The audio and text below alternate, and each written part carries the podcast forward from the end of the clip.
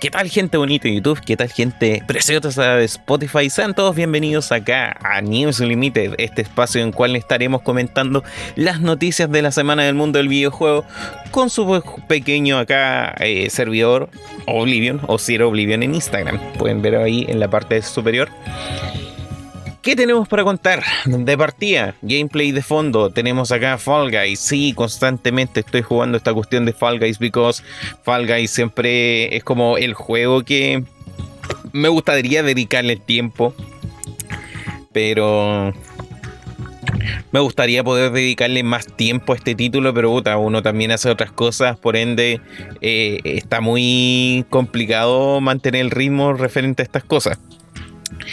Eh, pero igual estaba viendo, me puse más que nada a jugar para ver lo que vendrían siendo la colaboración que estuvieron haciendo ahora con Tron. Eh, lo que permite que las personas ahora puedan estar como utilizando skins basados en esta peculiar película de Disney de los años 80, 70 y bueno, el Tron Legacy que salió como el 2010. No sé, Erika, ahí confírmame.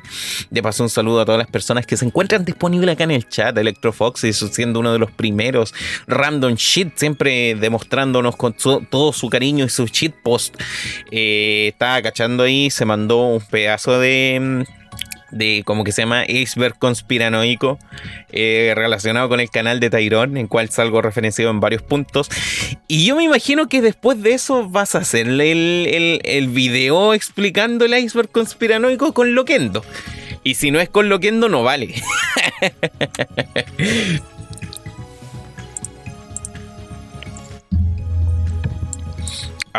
¿Qué más tenemos acá? SRC de aquí controlando, moderando Edo Vergara. El Red Crazy Engineer acá tratándome de, de cocainómano. Compadre, mi cuerpo es un templo. A lo más, lo único que he hecho. ¿Qué es lo más que he hecho? Eh, ¿Tomar cerveza? no sé.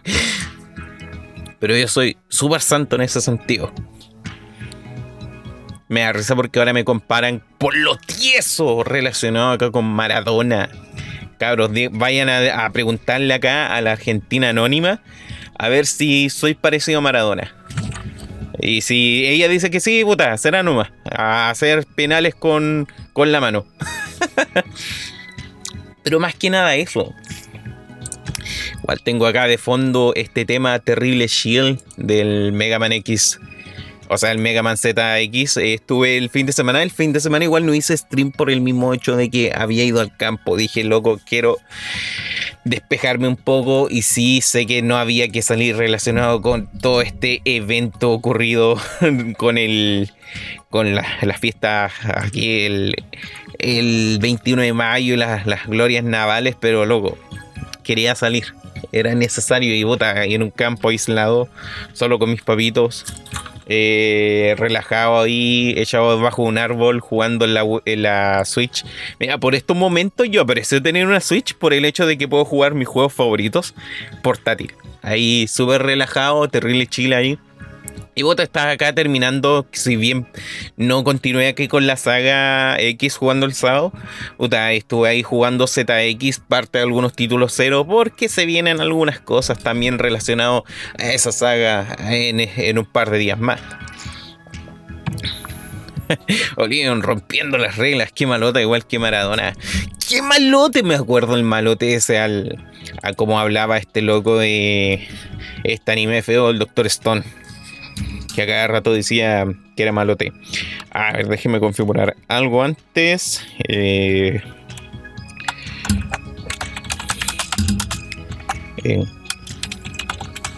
de hecho, igual yo no tenía en mente hacer el resumen de, noticias esta semana. Por el simple hecho de que uno, eh, vinimos llegando hoy día así del campo, eh, súper temprano, por ende está, tengo mucho sueño y al mismo tiempo igual tenía hartas cosas que hacer eh, con el trabajo. Entonces, claro, eso mismo me estaba consumiendo un poco de tiempo, me tenía un tanto, eh, me tuvo un tanto saturado hoy día. Y aparte que hoy día también me llegó una entrega así, eh, junto a la platita que la abuela nos dio. la... Mm, con el 10% me compré el Mario Kart Live Tour.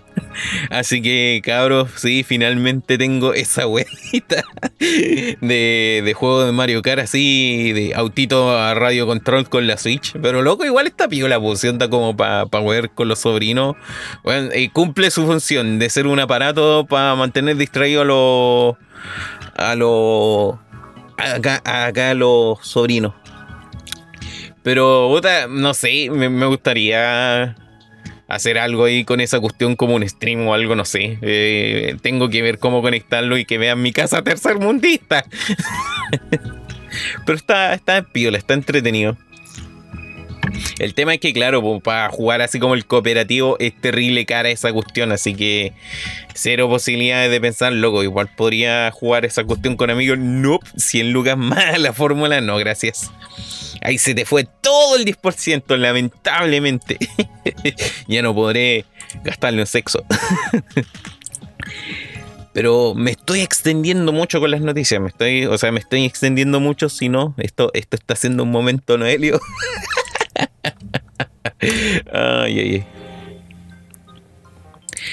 A ver, ¿qué tenemos esta semana? Un pequeño resumen de la semana. Sinceramente, igual no tomé todas las noticias que tenía pensado porque, como dije, estaba muy ocupado, así que pesqué lo que encontré más relevante ante lo que quisiera yo realmente comentar.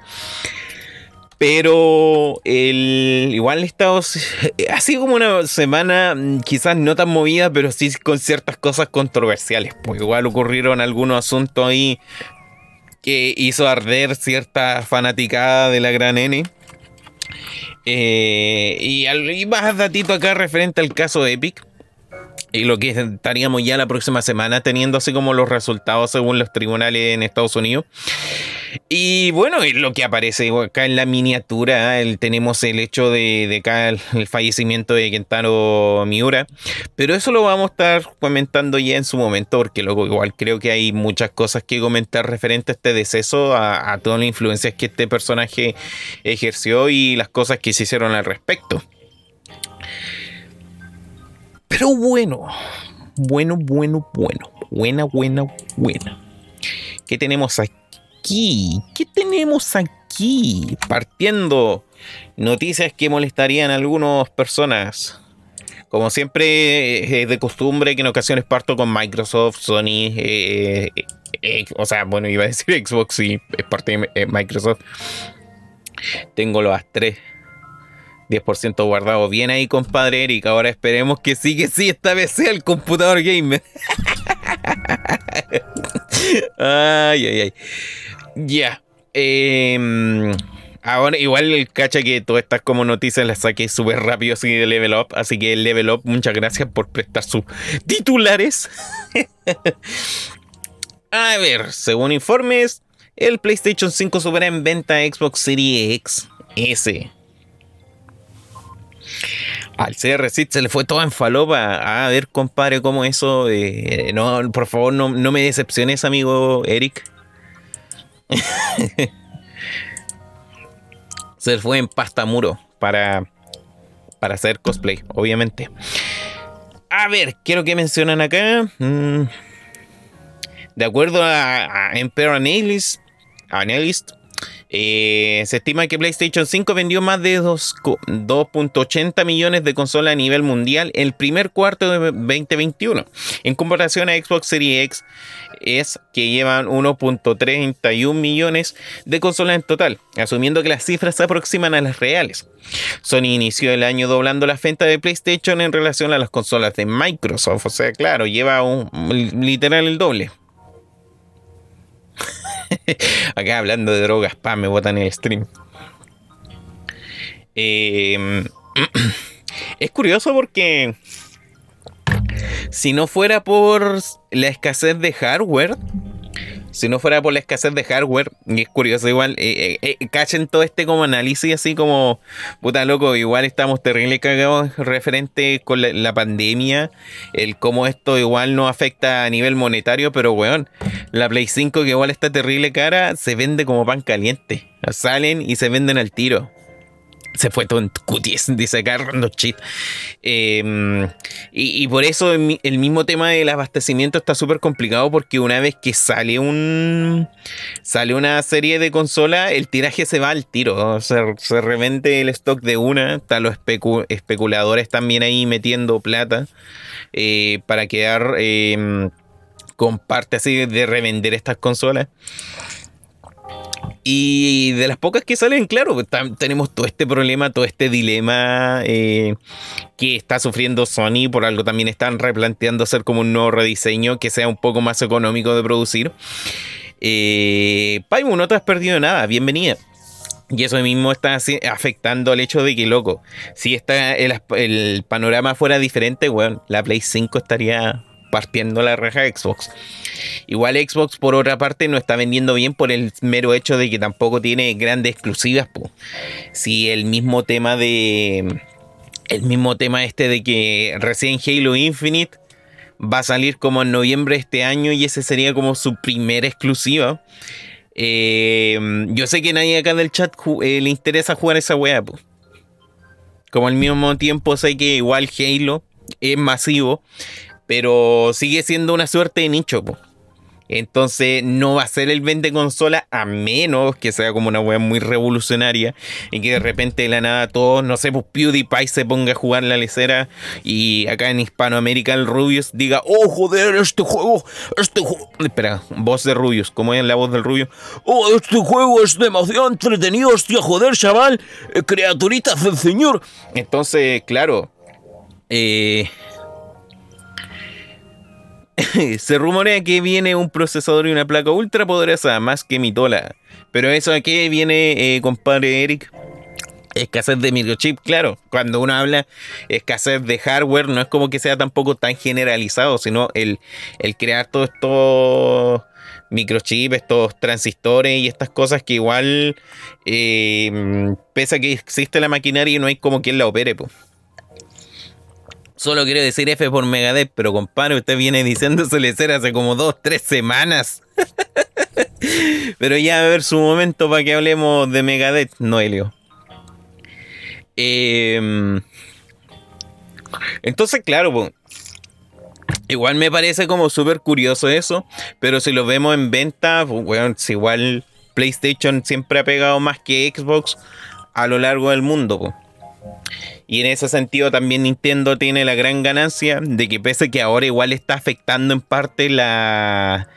Igual que le está afectando en parte acá lo que vendría siendo la escasez de microchip, de hardware, aún tienen consolas para cubrir la demanda que hay hoy en día. Entonces, claro, si uno ve las comparativas, evidentemente Switch va, está como en una cifra muy alta, a diferencia acá de PlayStation 5 y Series Expo. Pero acá que Play 5, por que sean 2 millones de consolas vendidas, eh, igual está partiendo la raja Xbox. Pues. oh, chiste fome, Eric. ¿Cómo te atreves a decirme que yo no voy a jugar a jalar de forma infinita?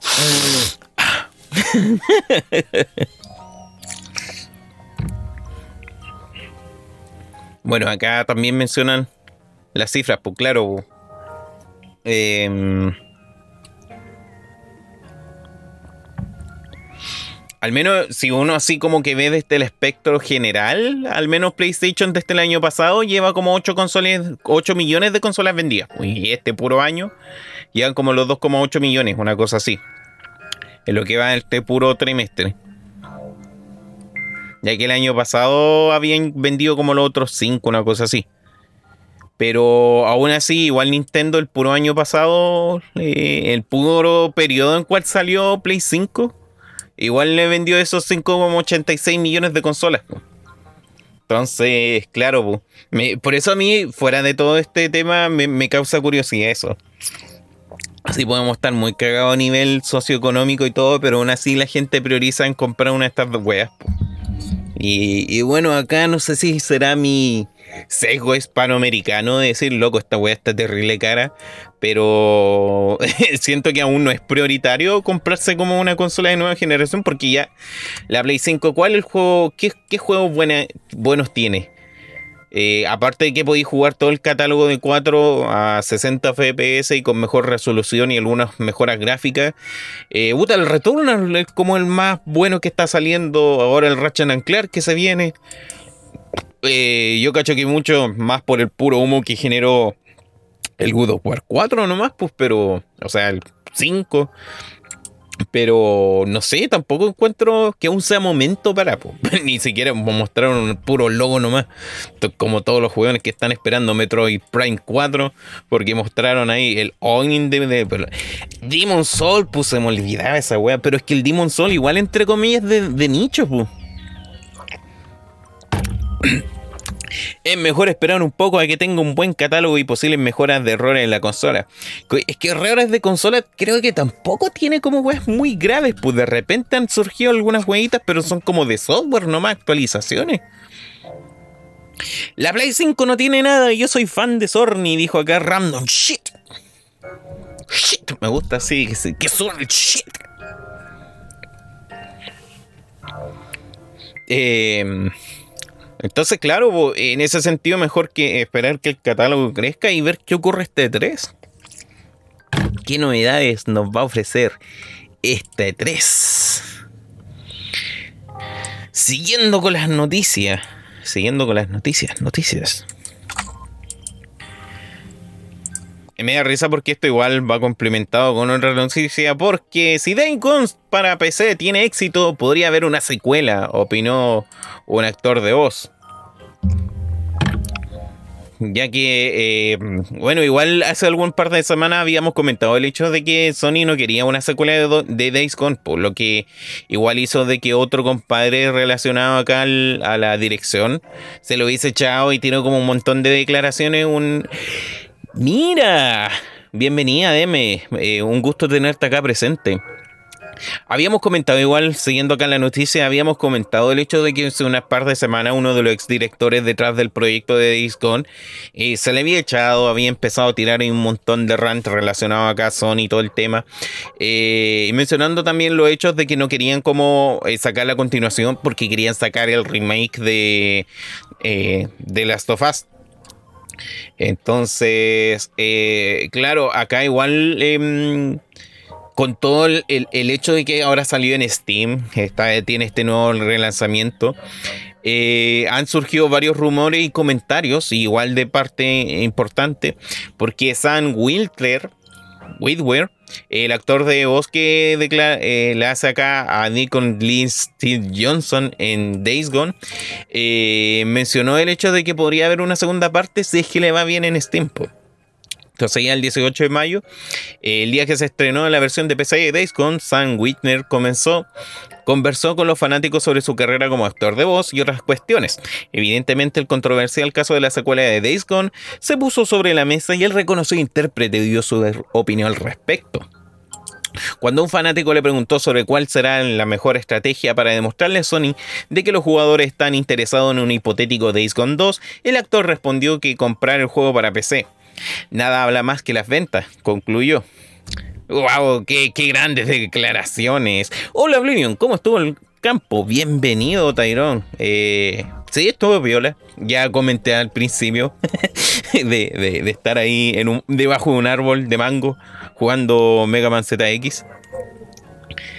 Eh, Igual me da risa porque acá la, la... ¡Oh, lo confirma! Nada más, nada habla más que las ventas. ¡Wow! ¡Confirmado! No sé, me siento como el Gino este. ¡Ay, qué asco! Ahora igual yo menciono más que nada esta noticia por el simple hecho de que... Por el simple hecho de que... ¡Ah! ah Days Gone debut en Steam y ya es juego más vendido dentro de la plataforma en lo que fue la semana pasada. Así es, estuvo el discón ahí. Yo dije, mmm, ¿lo compro no lo compro? ¿Lo compro no lo compro? No, rayos, no me ha salido la plata del 10%. Oh, me salió la plata del 10%, debería de comprarlo. Y estoy tentado a comprarlo sinceramente. Pero el tema de que sea mundo abierto me... me como que se me, me, me echa para atrás un poco. Pero cuando vi el tráiler de Days Gone, fue como uno de los juegos que dije, oh, bueno, sí, esta lecera se ve muy la raja. Lástima que no tengo Play 4. Entonces, puta, ya eh, citando acá la noticia, Days Gone ha debutado con el pie derecho en Steam, pues una hora del lanzamiento de la plataforma Valve, este eh, juego de supervivencia y acción se convirtió en el más vendido a nivel mundial, por lo que en este momento ocupa el primer puesto en la lista oficial. El momento fue 18 de mayo. Tal parece que la polémica se presentó hace semanas con revelaciones que dejaron mal parado a Ben Studio y sus posibilidades a futuro. Así como la franquicia, tuvieron un efecto los jugadores, pues la propuesta de Days Gone llamó su atención. Ya acá está, 17 de mayo. Está ahí destacado. De hecho, la versión de Days Gone para PC arregla un montón de weas que ocurrían en Play 5, o sea, en Play 4. Eh, también tenía esta lecera que era como con pantallas ultra anchas, esas que son como 32 por 9.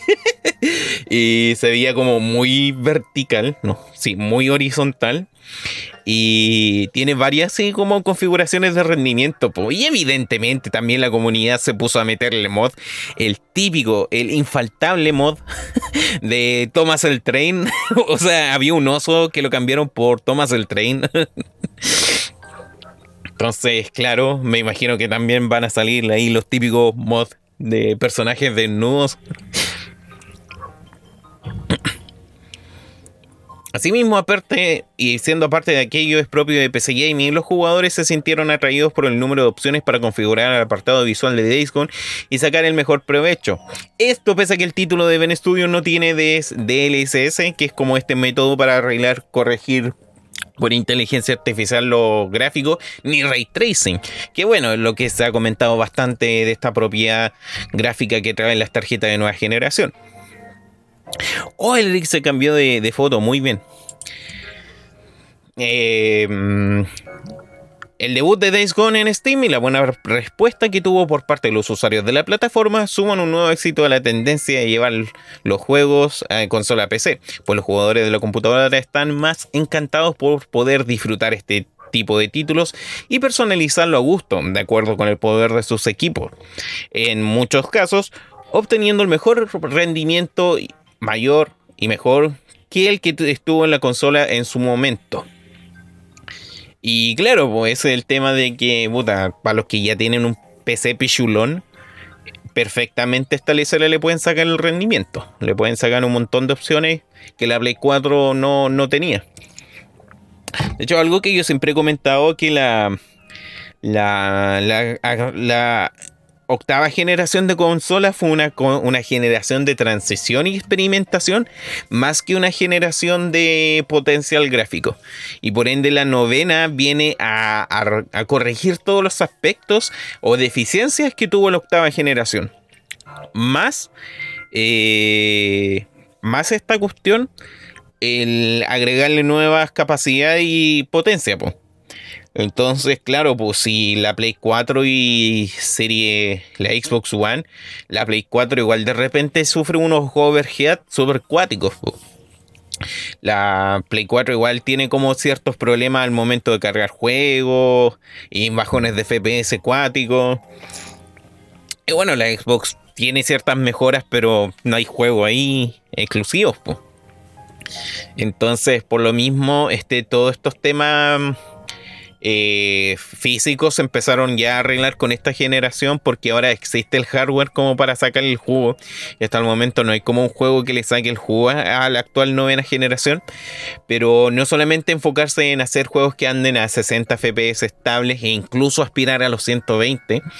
Eh, y que tengan estos como tiempos de carga nulos por todas estas memorias SSD que traen incluida. El, mm, también trae esas nuevas novedades como lo que vendrían siendo el Quick Change, de que uno puede cambiar de juego sin cerrar lo que estaba haciendo en otro, que yo encuentro esa wea tan genial, así como loco. estoy jugando, no sé, su fifita y después pasar a jugar Fortnite sin dejar la partida de FIFA. Eh, cosa que en ocasiones, claro, uno piensa, puta, igual no quiero cerrar el progreso de este juego, pero igual podría dejarlo ahí. Eh, y esas mismas ventajas hacen de que probablemente si es que veamos un Days Gone futuro en Play 5, surja mayor efecto Y al mismo tiempo la estrategia de Sony de también empezar a aportar juego a PC. Porque está viendo que a Xbox le está yendo incluso mejor llevar algunos títulos exclusivos a esa plataforma. Y porque bueno, igual con todo hoy en día, así el PC Gaming, pese que está súper caro, igual se está volviendo terrible tendencia. Al igual como antiguamente el tener celulares caros te hacía ver bacana, ahora así como tener weas forra NRGB eh, es la tendencia. A ver, ¿qué es lo que mencionan acá? Javier, tengo Switch. Muy bien, me vamos a empezar a jugar el Mario Kart Live. Sí, porque me compré esa wea con el 10%. Em, ¿Qué más tenemos aquí? Eh, ¿Eso contaría como un toma Sony en tu pinche cara? Probablemente. Pero más que nada el hecho de que la gente quiere seguir viendo esto. Comprar Days Gone en un Mario o un Mario Carrerita 300k, mmm, no sé, me voy por el Mario Carreritas. Así es. De hecho, el Mario Carreritas me salió más barato. ah, cierto, Leon. ¿Qué tal con tu carrito de Mario? Oh, se está entretenida esa lecera. O sea, eh, mi, mi, mi, casa tercermundista no me da tampoco mucho el espacio para probar cosas ahí, pero bueno, lecer con tu sobrino, con eso es terrible entretenido. ¿Qué tienen los creadores de mod con Thomas el tren? No sé, pero es, tradición. es tradición meter a Thomas el tren en cualquier juego. De hecho, si, si yo tuviera un juego, por favor, quiero que metan los modders a Thomas el tren. Mi sueño sería que Bloodborne lo lleven a PC. Weón, mi sueño es que hagan Bloodborne Car cuando lo lleven a PC. si, si Front Software no lo hace, los fans lo harán. Tengo hasta el momento el Smash y el Animal Crossing. El Animal Crossing nunca lo alcancé a jugar. Porque pese a que, claro, me llama caleta la atención el tomas el tren para Smash. Pese a que me llama caleta la atención, no me da el tiempo para jugarlo. Porque pese a que igual son como sesiones cortas que le voy a dedicar al juego, eh, igual requiere su dedicación diaria. Y es como, ah, si, hasta me da flojera jugar el Pokémon Go diariamente, me va a dar flojera esa cuestión de estar recogiendo rabanitos en el Animal Crossing. El cruzar animales, no sé, nunca lo jugué. Mortal Kombat Car, ¿para cuándo? Pero bueno, si ya existe en el Mortal Kombat Armageddon. Mortal, Mortal Kombat Car es canon. Oh no, me estoy transformando en el canal de Tyrone. Está lleno de referencias al John. ay, ay, ay. Pero sigamos con las noticias. No nos podemos detener solamente acá en el mundillo de Sony. Ya que con esto se la grande. Esto, esto. Mira, yo te puedo defender el, el, el Mario. El, el Mario All-Star o el 3D All-Star. esa wea yo te la puedo defender. y Cali en Smash, po. Apréndase bien los memes, señora. yo te puedo defender el 3D All-Star.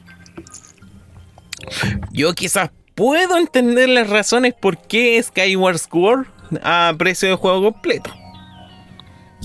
Pero esta weá, esta, esta weá no tiene perdón de Dios. Es que Bloodborne necesita urgentemente un parche para aumentar los FPS en PlayStation 5 porque en PS4 tiene problemas de FPS en algunas zonas como viejo ayer.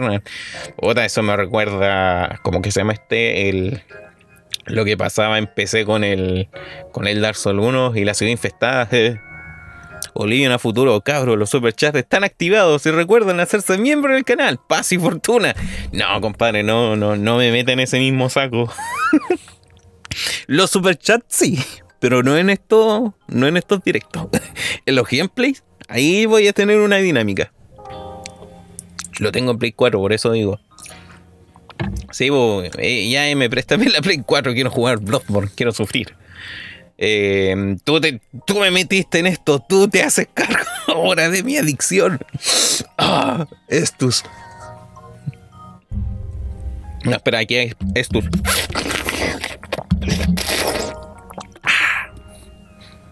Ah. A ver.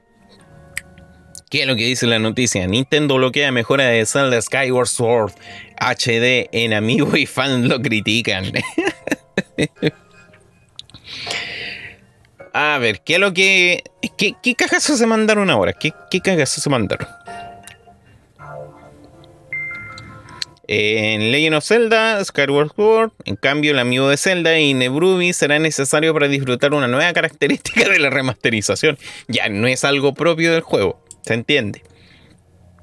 Estamos hablando del viaje rápido, el fast travel, una cosa que es tendencia hoy en día en los mundos abiertos. Es algo súper recurrente y ya estamos, un juego que 10 años después, han pasado 10 años de jugadores que ya están acostumbrados al concepto del fast travel.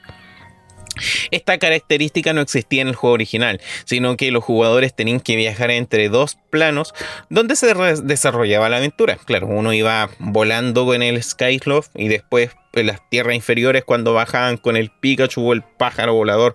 Oh no, maldición, ¿por qué vi esos videos del Barcook? Si es la entrega original, sabrás que era muy tedioso viajar de un lado a otro, pues hacerlo saber se necesitaba venir a ciertos puntos que servían de conexión. Luego se abordan a un Nerubi, Neburi, y tenías que ir al lugar deseado. En la remasterización, los jugadores podían evitarse la búsqueda de las estatuas de Neburubi para ir a Neburia. O tener que hacer un viaje en Neburi. ¿Por qué le ponen Neburi? Me confundo. Para regresar a las tierras inferiores. Incluso era posible viajar de Neburia y regresar a la superficie en medio de una mazmorra. ¿Qué es lo negativo? Esta función está bloqueada ya en el juego y se requerirá el amigo de Zelda para acceder a ella. ¿Y cuánto vale el amigo? 30 lucas. Chúpenla. ¿Qué opinan de esto? Quiero leerlos en comentarios. ¿Qué opinan? Neburi, Nerubi, Nerubian. Quiero leerlos en comentarios mientras sigo acá. Como imaginarás, algunos de los jugadores quieren probar todas las novedades de Legend of Zelda Skyward Sword, que desanimaron al saber esto. Como pueden ver algunos de los comentarios del video oficial de YouTube, a pesar de que tiene muchos likes. Las razones son obvias, ya que muchos consideran que al tratarse de una versión renovada de un juego 2011, debería incluir por lo menos un tipo de mejoras de calidad de vida y no bloquearla. Yo, yo ahí discrepo igual un poco en un elemento extra, que muchos consideran una práctica peor que las microtransacciones. ¡Puta, sí no! Recordemos que los amigos tienen un precio de aproximadamente 13 dólares. Productos, mm, ya y se volvió a abrir el debate de la venta de DLC en forma de plástico de Nintendo. y lo anterior, si ves que a los jugadores bien sabido que los amigos agotan al instante. Ese, ese es un problema en Nintendo. Que en muchas ocasiones y la única manera de conseguir la figura es tener que lidiar con revendedores y especuladores. ¿Se el amigo de Zelda con Neburi? No lo sabemos. Como referencia te contamos que él sigue siendo sencillo comprar los amigos de Cat Mario y Cat Peach, ya, los que salieron para el 3D World en Bowser 40, pero más ya es imposible encontrar el Bowser Jr. a precio justo. También los últimos amigos que salieron a la venta fue Blade eh, Banjo Kazooie y Terry Bogard, que también se agotaron al instante.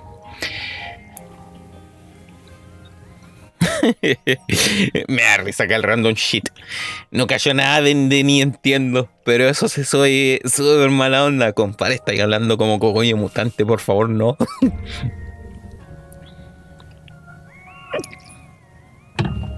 Nintendo con cagazo cuando dice el Reaper no sé, después de que coloqué una SD a los PlayStation 4, los tiempos de carga no me molestan. Sí, pues esa igual la opción de tenerlos con una memoria.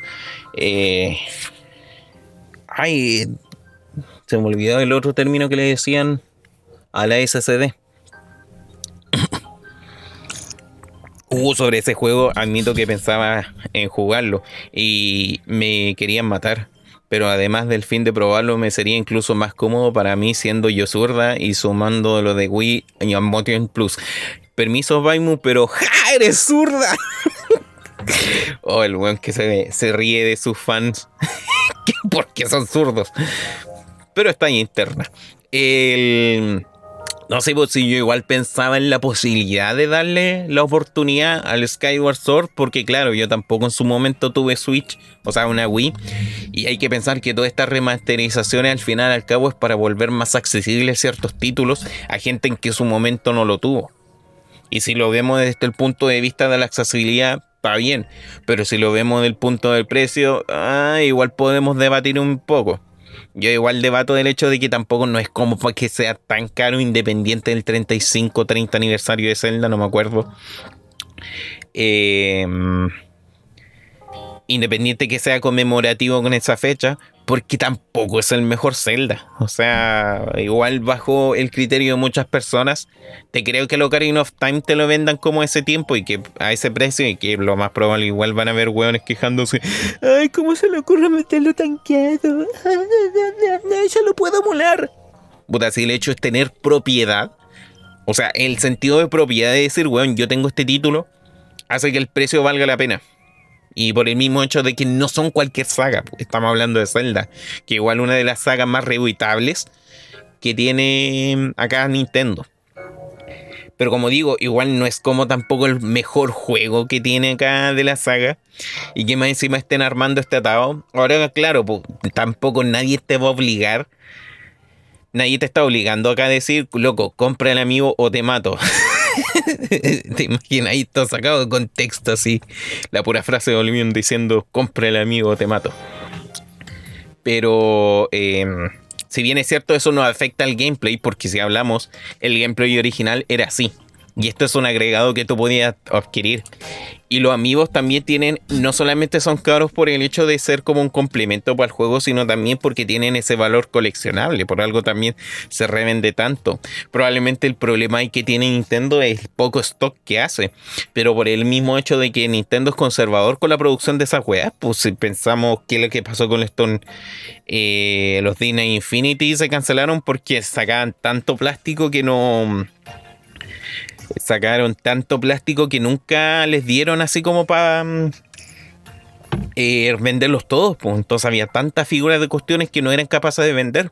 En cambio acá los de Nintendo saben de que si sacan un stock limitado, probablemente va a haber gente que lo va a comprar todo pero no tomaron en cuenta el, hecho de los especuladores, pues, bueno, yo estoy viendo ahí, a veces pienso y digo, no, mejor no, nunca tanto, comprarme un, un, amigo de Meta Knight que he visto, pero está como 80 lucas, pues, y esa weá en su momento estaba a 12. Entonces hay todo un negocio ahí detrás de la especulación súper brígido, súper cuático. Y claro, llevar a cabo esto de, de, de vendérselo así, igual hay algo siniestro de fondo porque también, no sé, esto igual hubiese sido un crimen, una función así, si es que lo hubiesen hecho, no sé, con F0. Si lo hubiesen hecho con Star Fox. Si lo hubiesen hecho, no sé, eh, con Mother. Porque, claro, son como franquicias que igual son como nichos dentro de Nintendo.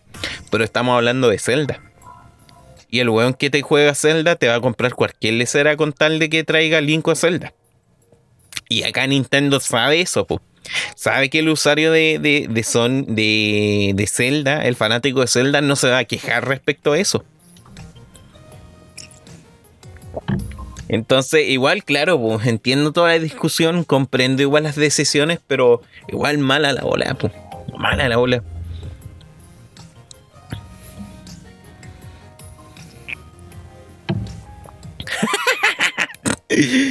Claro, yo tengo la culpa, la culpa es tuya por jugar todo Dark Souls en menos de un mes y para PC y con mouse y teclado. Ahora los DLC vienen en figuras. Sí, tengo ahí 1, 2, 3, 4, 5, 6. De hecho, tengo así como todos los amigos de Shovel Knight, el de Mega Man y los dos que salieron de acá de, de Simon y Richter.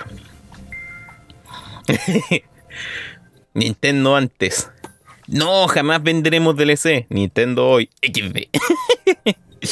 sí, pues, pero eso igual no, se considera tanto como DLC. El, hecho de el término DLC físico, esa weá lo inventó, la gente. Porque como digo, el, el, el más que nada un complemento. O sea, para no solamente venderte la figura, te la venden con una función. Con el filtro NFC que tiene abajo que te permite hacer esa funcionalidad. Apenas juegue el The Zelda para Wii y el Sky, el Twilight Princess para Zelda, no me llama la atención. Sí, claro, y es el tema, pu. El. Pese a que, claro, el, el, Skyward Sword igual implementa muchas mecánicas que hoy en día se ven. Trato de innovar en muchas cosas. No es el Zelda que estéticamente se vea mejor. No es el Zelda que sea a nivel jugable el mejor a narrativo tiene sus cosas, porque estamos hablando del origen de toda la saga. De ahí viene todo el, tema de la diosa Gilia y la Master Sword. Entonces, claro, eh, tiene su peso dentro de la franquicia, pero tampoco es como la gran cosa. Yo quería el amigo de Mayoneta y está agotada. Sí, esa, esas juegas también se fueron terrible rápido. El mejor Zelda es el Link of the Past. El mejor Zelda es el Link of the Past que el Tyrone está jugando en vivo. ¿Cuándo se viene el Link of the Past, Tyrone? ¿Mañana? ¿El, jueves? Sería más lógico vender el DLC en digital y que adquirieras un descuento con el amigo. Puta, sí y no. Porque al final, al cabo, esto no es un DLC, esto es una función. Como digo, el hecho de interactuar con la consola, el tú tomar la figura, interactuar con la consola. Eso tiene un valor agregado. Eso tiene un valor como producto que hace que no solamente tengas una figura de colección, sino como un artículo que sirve dentro del juego. Y que tú verás si es que tomas la decisión de usarlo o no. En el Breath of the Wild los amigos te sirven. Hay algunos amigos que también te sirven. Eh, hay algunos amigos que te sirven porque mm, no sé, los de Twilight Princess que habían salido antes, si tú lo metes en el juego, te vuelve furro. Sí, creo que habían otros que aparecían ciertas referencias al Majora. Y cualquier otro de eh, amigo que no sea de Zelda, eh, te da objetos, pues, te da comida, te da piezas, y hay un montón de cositas que te hacen ser útil o te, te prestan cierta utilidad dentro del juego. Oliver Thing, ya me imagino el Rey Crescent Kinner sacándome la cresta golpe así. Dime qué es lo que te va a quedar después de 500 años, mis amigos. Ah, ah the reference. Entonces, por eso, pues, si, si, si no, es, no es como directamente un DLC, porque el DLC es contenido descargable, pues de ahí viene el título: DLC, Download Digital Content, una cosa así. O Download Limited Content, no sé. Alguien me corrija, por favor. E, e, entonces, claro, pues, es como un objeto que simplemente presta una utilidad. Y ahí veis tú si es que lo compráis o no. Pero Nintendo igual es vil y majadero así, vil y siniestro, diciendo a Lesera, no, compadre, si con esto la cuestión la gente, la gente lo va a comprar igual. Si, si toda la tanda primera de amigos que salieron feos, eh, nadie le criticó, o sea, se le criticó igual lo feo, pero aún así la gente lo seguían comprando, porque era un producto de colección. Y ahí hay que separar, como digo, el concepto de DLC con el objeto coleccionable. Y lamentablemente, claro, acá el amigo de, de Zelda con el Neburi Hombre, culeo feo, para un pájaro, Neburi. Le hubiesen puesto, no sé, Guruguru. El. Eh, va a ser un objeto de colección que probablemente el fan promedio de Zelda lo va a comprar. Reaper.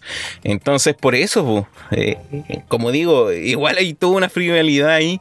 Y el querer agregar esa cosa. Y yo pensaba que, no sé, pues el fast travel era integrado al juego. Y claro, pues si se lo quitan solo por el amigo, bueno, eso ya es un crimen. Pero en este caso no, pues un agregado para esta edición que viene complementario con el amigo. Lo cual igual entiendo. Pero loco, igual estamos, como te digo, son 10 años de mundos abiertos en cual ya Ubisoft nos tiene acostumbrado a los fast travel. Eh, que otros mundos abiertos los GTA no, los GTA no tienen fast travel. Pero hay varios mundos abiertos que tienen este concepto. Y ahora tú lo estás vendiendo como un amigo. Bueno. Mira, acá jueves. El jueves sigo con el Link of the Past. Mañana sale un Minecraft. No sé, compadre. Tengo que ver ahí qué, tengo para mañana. Porque bueno, igual estoy trabajando en algunas cositas. 5 Puede ser un forro en un juego donde deposito todo mi dinero a, a, a los superchats cuando los tenga habilitados. No, no sé. A ver, ¿qué tienes aquí, compadre? ¿Qué me tiraste? Mira, porno, cochino. No, aquí me tiró el, el, lino. No sé qué tan seguro sea el lino, pero acá está como 40 lucas, pues, weón. Si, el amigo de Bayonetta igual en su momento estaba como a 12, pues 20, si no me equivoco. oh, que son terribles oreros, loco. Ay, ay, ay.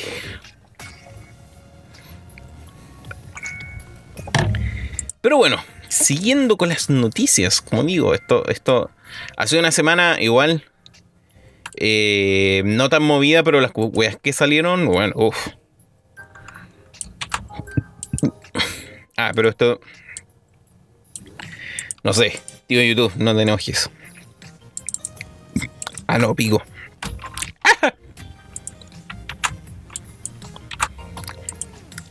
Según encuestas, más millennials pueden identificar a Mario que a Hitler.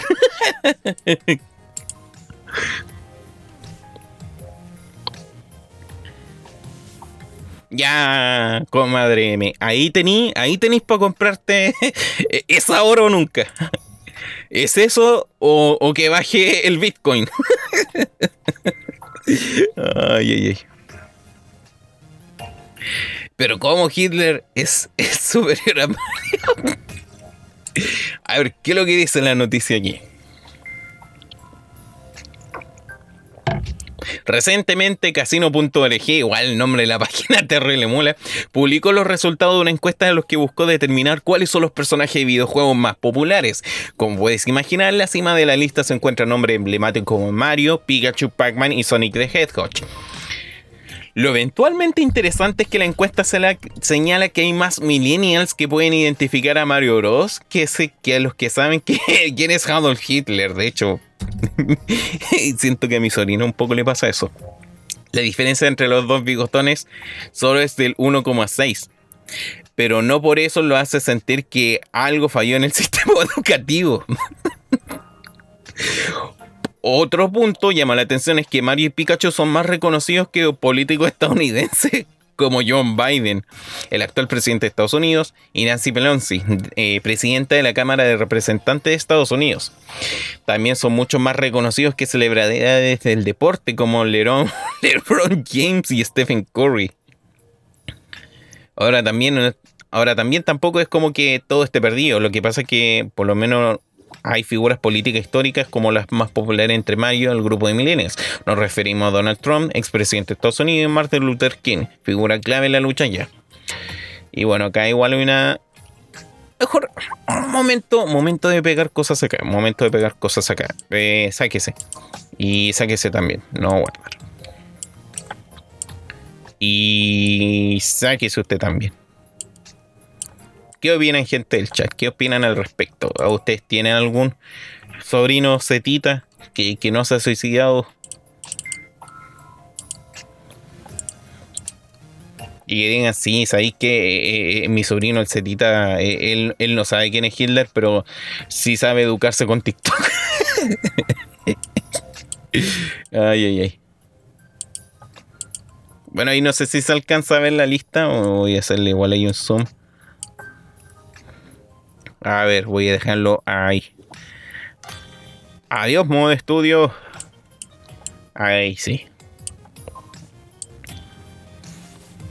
Bueno, ahí está la estadística. Calla, Mario. Puta, igual un moco la, la, la, la, diferencia, pues es como el 1,6, una cosa así. Pero Mario es más popular que Adolf Hitler. Finalmente, Nintendo Nacional Socialista.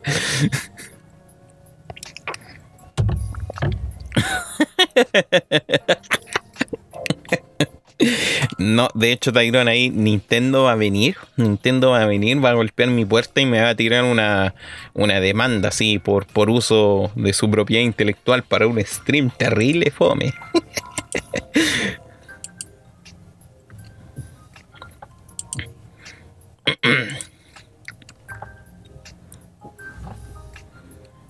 ok, lo veré enseguida según encuestas más millennials, conocer a John Miranda que a Pinochet. No sé, compadre, acá hay algún millennial, no sé, Paimu, eh, Electrifoxy. No, pero ustedes son más Z que millennial, pum. Según las encuestas, los millennials. los doctor huevos. Millennials estereotípico que no sabe quién es el tío Dolfito. Nada nuevo bajo el sol. Pac-Man es más popular que Kim Jong-un. Nintendo después de demandar al de tía Pikachu. Todo caso. ¿cómo es posible? No, no puedo confiar en este país. ay, ay, ay. O sea, hablemos de, temas sociales así, todo el tema, bueno, bacán. Pero podemos ya constituyamos la, la, constitución y todo eso, puta bacán. Pero loco, así, yo no creo que la tía Pikachu se lo haya ganado por el simple hecho de que tenga buena idea, sino porque simplemente un meme con patas. Y eso me apesta. ¿No está ahí algún personaje de Mega Man? Mega Man. Mira, Master Chief es más popular que Lord Kratos, eh, Lord Scrotos. Y que Samus Aran, bueno, andan por ahí. Eh, Serena Williams, Princesa Zelda. Malcolm X, Charizard. Angela Merkel. oh, loco, sí, está terrible acuático esta lecera. Ah, pero ustedes no están viendo ahí ahora. Un estudio, ahora sí.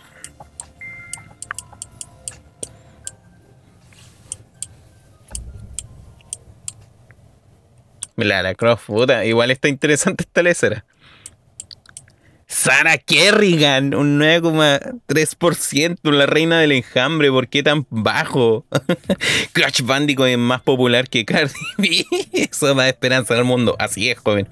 Mi sobrino aprende a jugar juegos de Mario por mi hermano y sus tíos. Teníamos una Super Nintendo antes y nos compramos la Super Nintendo Mini y por eso le gustan los juegos de Mario. Muy bien ahí. Tremenda lista. Y hay un montón de personajes acá, pues. Eso es como lo más chistoso, pues.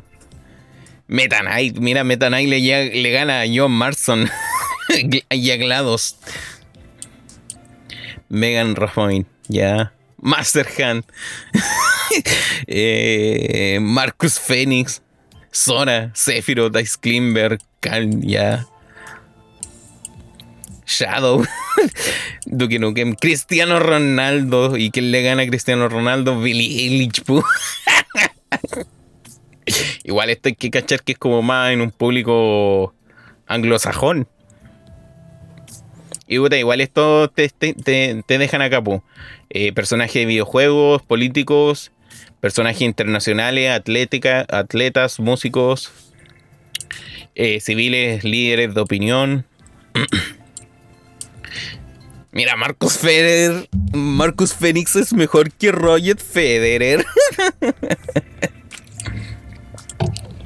Sí, pero estoy decepcionado. Esto, esto, esto me da en el, en el hoyo, en el, en el, en el fanatismo. Porque no está Mega Man. Así que cabros, ya, ya la, la fanática de Mega Man murió. La fanática de Mega Man ha muerto hoy. Lo declara Oblivion. Así es, lo declaro. Lo declaro, claro, cabros.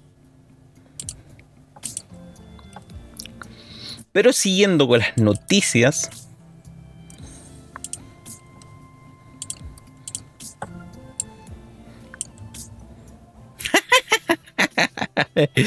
Kratos no estaba así, pues Kratos estaba igual por sobre varios. Ah, Billy Eilish estaba por sobre.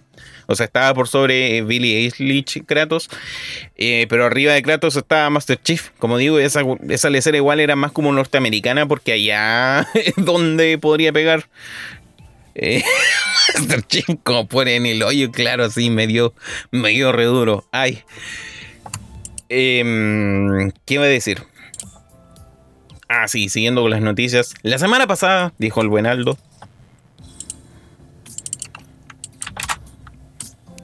El juicio de Apple contra Epic reveló la llegada de Xcloud y Game Pass a Switch. A ver, ¿qué está pasando ahí?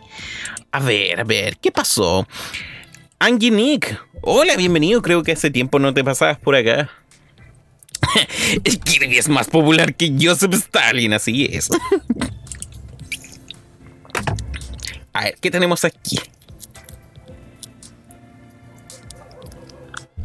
A ver, se están sacando los trapitos al sol, cabros. Se están sacando los trapos al sol. A ver.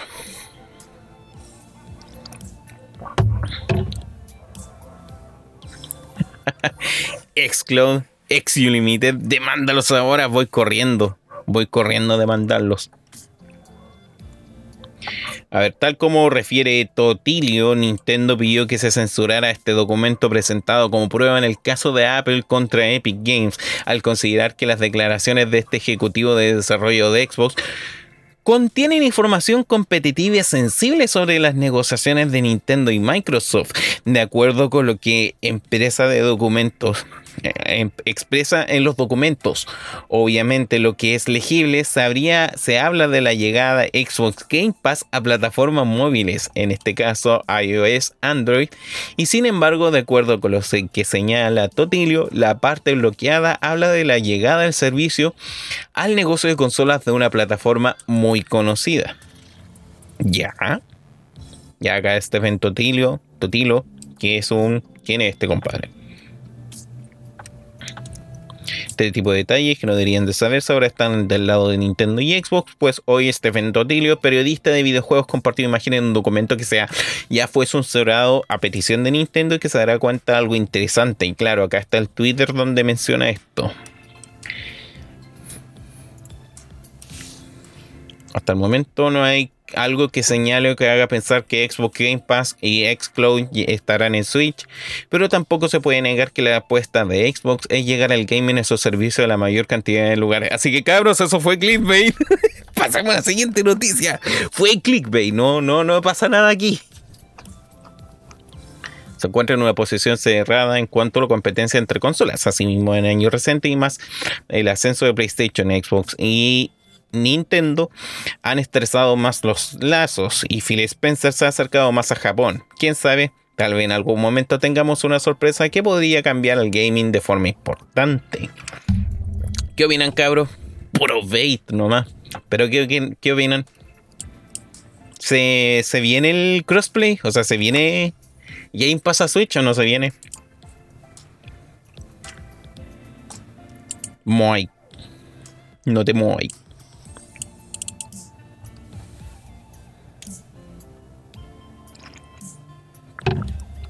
¿Cuánto tiempo? Sí, ¿cómo la llevas? Aún me da tristeza lo poca gente que ve tus videos. O cambio, cambio. No sé qué, quisiste decir. ¿Hay cambio? Eh, puta. eh, puta, eso se debe igual más que nada a la difusión nomás. Si, si igual yo no estoy constante en estas cuestiones y creo que el tío YouTube no recomienda tanto cuando uno empieza a hacer eh, stream. Y me gustaría ser más constante, pero loco, yo igual trabajo, igual tengo otras cositas de por medio que hacer, así que esto es más que nada algo para pasar las noches, algo para pasar el rato y para mover acá mi YouTube era así.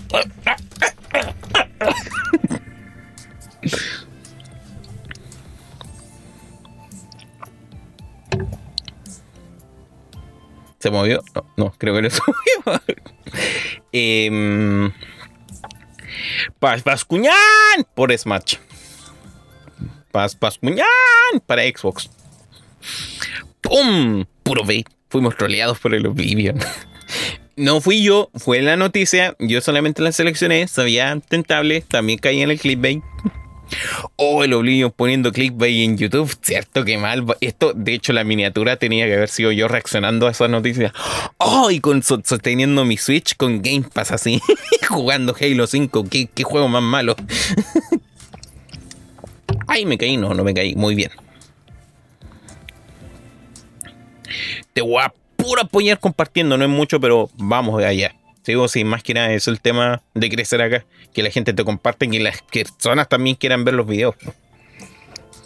O sea, acá yo a ninguno lo obligo con una pistola en la cabeza para que vean las juegas, po. Excepción al, al Tyrone y al Eric. Ustedes son mis moderadores. El clickbait no puede ser. Estoy tan enojado que voy a describir, de suscribir al canal de Panchoso, pero compadre, ¿por qué se suscribe de weas que no existen? Oliño, cámbiate de VTuber y mujer y ve cómo los YouTube te recomienda, sí, pero cuando lleguemos a una cifra tentadora. Eso lo he estado contemplando, igual. Tengo como para hacer una, una, una monita bastante fallera Pero llegamos a una cifra interesante. Chale, se me cayó un hilo. Pero nadie aún me dice, ¿qué, ¿qué opinan? ¿Llega? ¿Ustedes creen que en algún momento llegue Xbox a. O sea, Game Pass a Switch? Así lo torto los que andan Microsoft con Nintendo y con los rumores. ¡Pelo peluche! Eh, los rumores que andan así hace mucho tiempo comentando los, estos planes que se tienen entre Nintendo y Microsoft. Uf. No, Taino, no puedo hacer eso si no me va a doler la mano.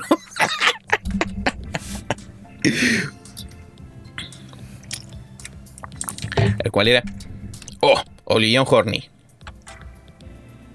Mm, ando horny. ay, ay, ay.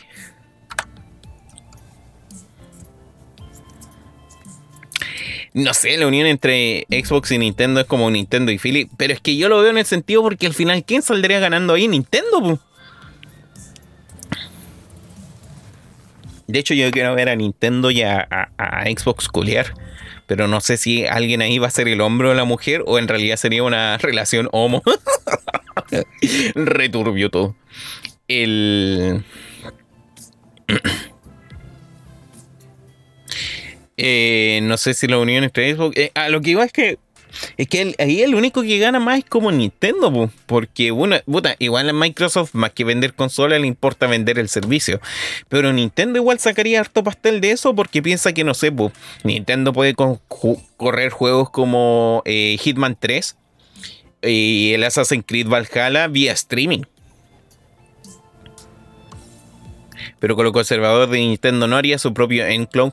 Es que tampoco se arriesga a eso, por lo mismo, porque es conservador, no quiere tampoco entrar dentro de este negocio.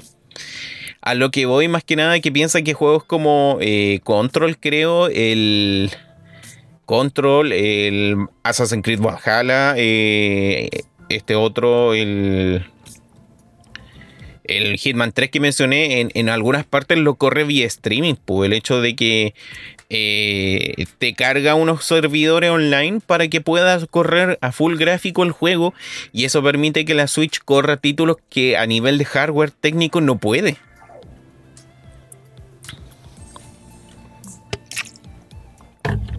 Así que por lo mismo, el, eh, como digo, eso igual sería beneficioso para Switch porque al final al cabo estaría agregando igual juegos de nueva generación eh, para la consola que no los corre. Pues es que Nintendo debe que cobrarle una pasta a Microsoft para tener su servicio. Sí, pues igual ahí tendrían su interés de por medio, pues. Pero como digo, ahí el que más ganaría al final al cabo sería como Nintendo, porque eh, al final Nintendo vendería más consolas y ganaría regalías por eso, antes que Microsoft por su servicio. Pues. Estamos hablando igual de Game Pass, pues también si no hablamos de lo que es el Xcloud, que el Xcloud ya es esa lecera de jugar juegos de Xbox en tu dispositivo móvil, pues, pero de tu Xbox o de lo que hay ahí disponible en el servicio. Cercit, ¿para qué antoja mina? Los culiados me quieren ver el poto como, como mina.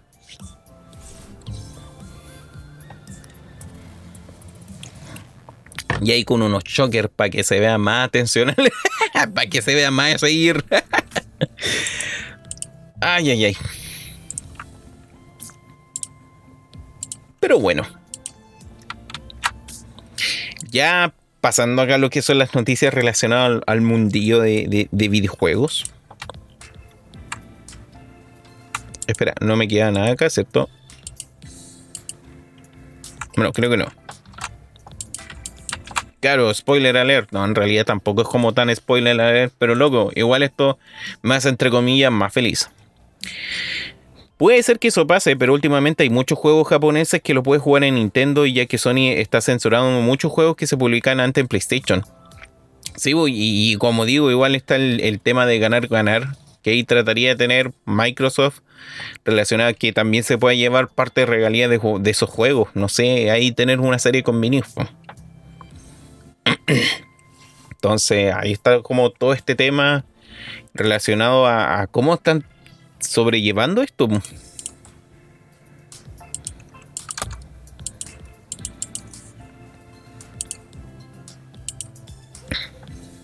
Opinión sobre Friday Night, Night and Funky. Más rato voy a hablar respecto a eso porque se viene una noticia respecto a eso. Pero pero así, súper corto, fame la cagada de juego. No entiendo cómo a la gente le gusta esa licera.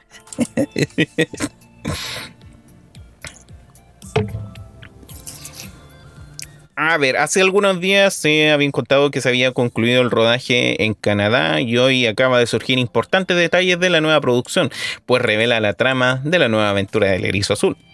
Ni Paramount ni Sega han revelado oficialmente detalles de la trama de la nueva película de Sonic. Sin embargo, acaba de salir a la luz un registro de derechos de autor que revela una sinopsis de producción. Claro, momento spoiler, momento spoiler. ya, si viste la primera película de Sonic, o al odie, debes saber que Sonic logró solucionar los problemas de Green Hills y continuó su vida con Tommy Madel. Pues bien, la secuela de la pareja se irán de vacaciones y dejarán Sonic en su casa. Cabros, Sonic con casa sola. ¿Cómo, ¿Cómo tirarán ahí con la, con la Amy? Será entonces cuando pasa la acción, pues el Dr. Robotnik regresará junto al Knuckles, un personaje ya anticipado su participación. Y otro detalle muy interesante es que estará buscando aparentemente una esmeralda del caos, un artículo icónico de la franquicia, probablemente la Master Emerald, pues, la esmeralda grande verde bonita. A ver, ¿qué es lo que es acá? Eh, la sinopsis.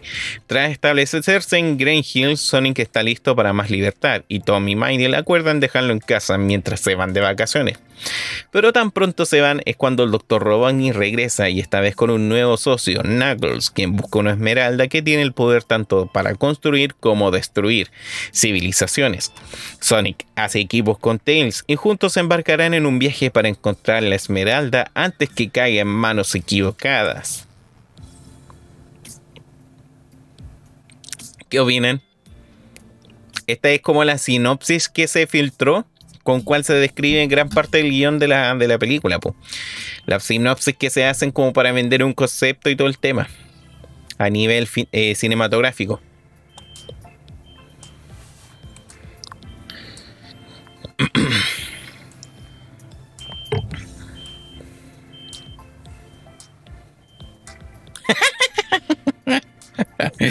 Ay, no sé, es complicado. Esos random cheats que hacen, hagan referencia a Sonichu porque ahí estás rozando con la sensibilidad de una persona. Y como eh, film no creo que quieran hacer eso. Y considerando como este otro weón, difícil.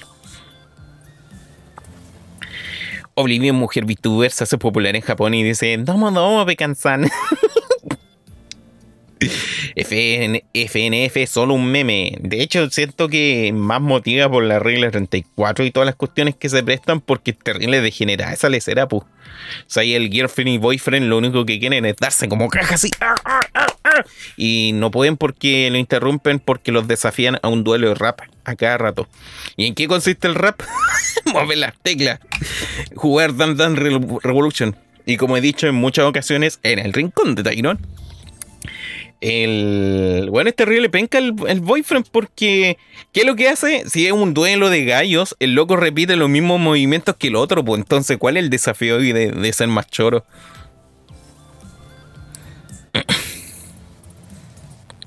Oblivion basado, no entiendo cómo el Friday, Friday Night Funkin' es tan popular. O sea, entiendo el por qué sea popular. Lo que, no lo que para mí no me parece, y por eso me siento viejo, es que encuentro fome la weá. De hecho, el. Ah, no, quiero extenderme el tema.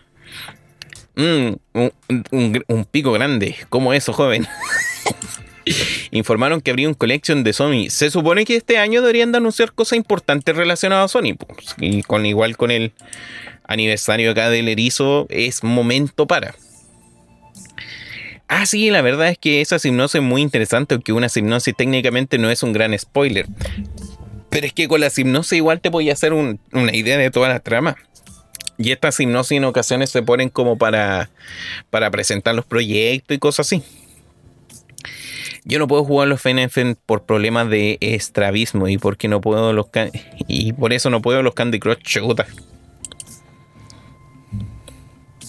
y después veía a, los que son camellos ahí jugando esa cuestión de Osu. No, compadre, ¿cómo eso? Sonic con casa sola significa peligro, peligro. No sé, eso. Eh, Rayla 34 me ha dicho lo contrario. Christian cometerá un atentado porque le copiaron a Sonicho. Sí, sí, es el tema. Es complicado tocar esos personajes.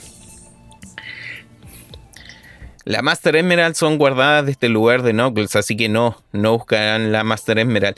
Pero es que sabían una de esas. El, el Eggman se la quitó. Entonces ahí puede que ocurra algún tema pues, con Doctor Robotnik, no sé. Igual yo en ese sentido me alegra de que toquen el tema de las esmeraldas porque yo dije, loco, con el hecho de que en la primera película pongan de que Sonic es así como, oh, que él tiene un poder oculto que, que debe que desatar, dije, no, bueno, con esto se cagaron la trama de la esmeralda. Porque eso igual como que dejaba a un lado el hecho de por qué necesitar una esmeralda si, si Sonic es como el, el loco bacampo. Pero no. Ahora igual están aprovechando ese, recurso.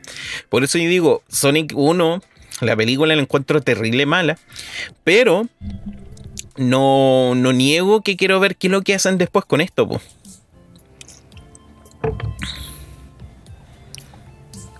muy posiblemente sea un Chavo Emerald. Por eso, por la Emerald por eso estamos hablando eh, Paimu. Es como Guitar Hero, pero animado, el Final Fantasy Freddy's. Final Fantasy Freddy, weón, ¿cachai? Que soy boomer, que quede pegado en esa lecera. Oigan, ¿qué juegan los jóvenes hoy en día? Final Fantasy Freddy's. eh, Guitar Heroes es para Shad. Coca-Cola espuma. Eggman, nigga. ¿Cómo eso, joven? Luisito Comunica repetirá, supongo que sí, pues a menos que de repente le salga una funa ahí que haga que lo cancelen, no sé. ¿O cómo se llama el otro Eggman? Eh, ¿Robotnik? No, no sé. Posiblemente estén usando la Master Esmeralda para tener a Knuckles a su lado. Lo más probable, pues con eso lo, estará chantajeando. Quizás este loco lo robó. Y por eso le está diciendo, no, si sabéis, sabéis que... Y por eso también puede que hayan llegado a la Tierra por el poder de la Master Esmeralda y le diga, no, no, no, no, si, sabéis que en realidad yo, yo no fui, yo, yo no fui nada. ¿Cómo voy a ser yo un viejo guatón pelado, calvo? O no, me estoy describiendo en el futuro. O no sé si me estoy describiendo a mí o al César. Eh, ¿Cómo voy a ser yo un viejo guatón y calvo cuando en realidad es ese otro erizo malo? E, él. Así que por eso es como loco. Eh, en ese sentido me hace feliz la idea de que estén retomando esta lecera porque Sonic gira en torno a la Esmeraldas Chaos. El hecho en Sonic 2, de hecho ahí tengo el Sonic 2 original para Genesis. Eh, esa lecera de juntar las, las siete Esmeraldas Chaos para después volverte Super Sonic, bueno, era terrible bacán. Y si tenemos ya igual las la, Esmeraldas Chaos, no sé, irán a agregar a Super Sonic, no sé, luego igual sería genial eso.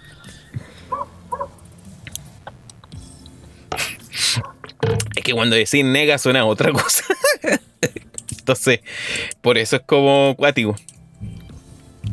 Igual, más que eso, así como ver todo lo que ocurrió con Sonic y cosas así, yo no veo que vayan a agregar acontecimientos de las sagas contemporáneas. Si no, se van a quedar ahí con... Mira, yo lo más probable que veo así como que si llegara a salir una tercera película, metan a Metal Sonic. Y hasta ahí nomás van a, van a dejar. No creo que quieran meter a Shadow y todo eso porque yo creo que ni los directores entienden qué ocurrió después con Adventure. Pero bueno, o cuando jugaba el Sonic 2 de móvil intentaba sí o sí conseguir las Chaos Emerald para tener Super Sonic. Y claro, pues esa cuestión hypea caleta, pues. Así como de repente ver, oh, un Sonic genial dorado. Y me imagino a Metal Sonic y a. Mm, ya, ¿cómo que se llama? Eh, ya, ya Eggman construyendo la Egg la, la, estrella esta que tenía Eggman para destruirnos a todos. ¿Harán su corto de Halloween de Sonic X? Oye, sí, bueno, no puede ser weón de Sonic sin, sin su creepypasta terrible trillado de Sonic X. Me da risa que haya gente que le dé miedo a eso. Ah, salí volando ahí. Oye, todo esto, gracias a las nuevas personas que están acá viendo y escuchando y gracias también a los que escuchen a futuro. Recuerden que se encuentra tanto disponible acá como también en, en Apple Podcast y Spotify. Y veamos, ¿qué es lo que dice la noticia de aquí? Me reza igual el titular terrible. Clickbait, oh, te odio. Level on para que cachen así, ni siquiera me puedes dar el tiempo para leer bien las noticias, así que estoy reaccionando en vivo.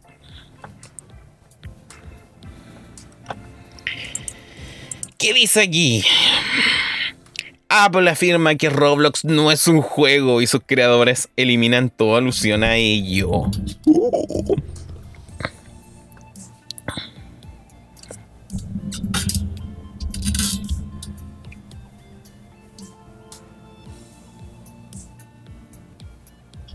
Sí, llega a ser chistosa se le será pues Paimon el Sony X. Y igual hay toda una generación de cabros chicos traumados con eso, pues. estamos hablando igual de cabros chicos de, no sé, niños como. Niños que eran niños como en el. No sé, o sea, tampoco tan cabros chicos. Pero es como antes de todas las tendencias de creepypasta. Roblox, eres un juego, un juego. Olion hace un clickbait en su miniatura. sí, pero ya vamos a tocar ese tema. A ver. si bien la información ha revelado que el juicio de Apple versus Epic Games ha disminuido, el proceso legal sigue dando que hablar. Ahora el caso involucró a Roblox, ¡Pupa! también. De repente el caso va, va, a involucrar a Exio Limiter. y yo ahí, ¿qué weón? ¿Yo qué hice? ¿Yo qué hice? ya, eh, señor Oblivion, pasa a testificar. Un juego que que coincidencialmente hizo varios cambios para dejar claro que no es un videojuego. De hecho, sí, es verdad, no es un videojuego. Eh, Roblox Corporation eh, ha dejado claro que ve su plataforma como un título creativo que algún día espera ser un metaverso que sigue en expansión. Sin embargo, coincidencialmente, luego de formar parte del juicio de Apple y Epic Games, Roblox Corporation ha hecho esta distinción más patente. Decimos esto porque la herramienta creativa Roblox ahora en su plataforma eliminó toda referencia a videojuegos. Ahora las aventuras creadas por desarrolladores en todo el mundo usan Roblox son experiencias. Y que en el sitio de la plataforma pestaña Juegos, que albergaba otros juegos, cambió el nombre a Descubrir. Cuático igual eso. Eh, eh, este, el, el cómo crear el branding para generar esa nueva sensación. Estos cambios aparecen curiosamente durante la batalla legal entre Apple y Epic y al parecer se efectuaron para estar en la concordancia con lo que Apple dijo en la corte. A ver, citando acá. El término experiencia es constante, es consistente, como ha evolucionado nuestra terminología para reflejar la realización del metaverso Roblox. Esta es una comunidad en línea donde las personas hacen cosas juntas en mundos virtuales, ¿sí? como hacer cosas medias pedrastras ya a través de los años comenzamos a referirnos a todos estos mundos como experiencias, a representar mejor el amplio rango de lugares 3D inversivos, desde hobbies a consejos virtuales, a conciertos virtuales, que las personas pueden disfrutar junto a sus amigos, comentó el portavoz de Roblox Corporation a The este medio de prensa.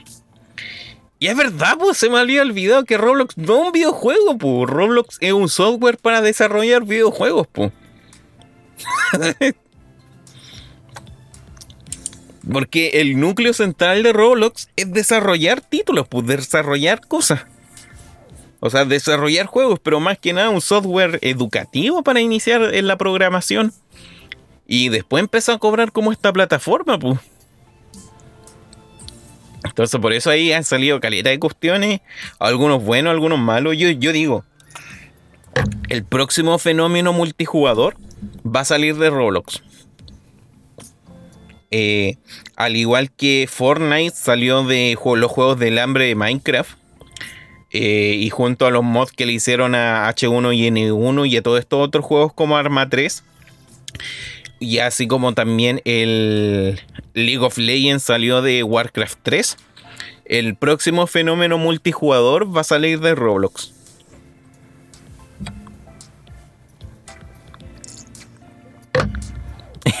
Roblox.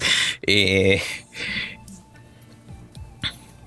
Epic Games está valiendo un correo electrónico de 2017 en que el director de mercado, señor Apple Tristitian Koch, refiere que dice sorprendido porque Roblox fue aprobado y pregunta si cumplía con los lineamientos de Apple, la misma duda que Epic Games con esto intentaba generar a la jueza. Algo muy curioso es que Apple considera a Roblox como un videojuego en 2014. El entonces juego había sido rechazado por ser un juego de streaming, que no le gustaba a Apple, ya que no pasaba por revisión. Pero en 2015 consiguió la aprobación y desde entonces podías, podrías pues, gozar beneficios de una aplicación en la App Store, que no es puramente un videojuego. Ante eso, son dinámicos, juegos... Mm, son, estos son mapas y tienen límites, tienen un... O sea, más que ahí siguen centrándose con la idea de que antiguamente, puta, igual esto está como, como en Twitter cuando te sacan tweets de como 20 años atrás. No, en realidad de como 10 años, porque en 20 años no existía Twitter. Pero ahí igual como que Epic le estaba sacando en cara algunas declaraciones en cual comparaban no por Roblox o Minecraft como era un videojuego. Que ahora deciden cambiar un poco eso. Pero es que estás pensándolo, ¿verdad? Claro, pues, Roblox nunca fue vertido como un videojuego. Fue como un software para ayudar a alumnos a, a entender códigos de programación una programación súper básica, pero que de a poco igual fue como creciendo y crearon como estas parte en cual tú podías unirte como un lobby y probar experiencias que hayan hecho otros usuarios. Y, de ahí hay un montón de cuestiones, tanto para bien o como para mal. Y encontré de todo un poco, pues, mapas relativamente bien hechos y bodrios horribles hechos por un niño con alguna suerte de esquizofrenia.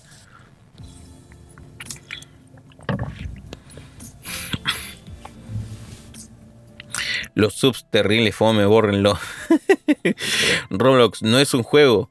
Entonces, ¿por qué estuve jugando todo este tiempo? Mm. Discord comprado por Sony. Sí, pero Discord no lo compró Sony, fue. Ah, invirtió dentro de, esta compañía. Que es muy diferente, comprar e invertir. Y eso lo comentamos la semana pasada es que lo que dijo los de Roblox después de Elementa. ¡Uf! en todo caso dijo eso. ¡Uf! Software educativo LOL. El Roblox. Eh, pero más que nada eso, pues. Como digo, el, el, partió como eso. Y claro, que quieran ahora adherirse a esto para cambiar un poco la visión. Igual es cuático. Igual eso demuestra un poco la arista hacia donde los, los de acá de Roblox quieren apoyar. Y que en el fondo a estos buenos le conviene, pues si hace cuánto Roblox se abrió la bolsa de mercado y está generando ganancias. Porque igual en el fondo, ¿qué le conviene más a Roblox? ¿Ser visto como un videojuego para cabros chicos o ser visto como un motor de experiencia para niños? Igual hay todo un cambio de switch cuando tú cambias la, la etimología de lo que tú quieres proponer como un juego o como una aplicación. Y en este caso, claro, Roblox entra tanto como un software educativo como una aplicación para móviles. Así que igual cuático sale será.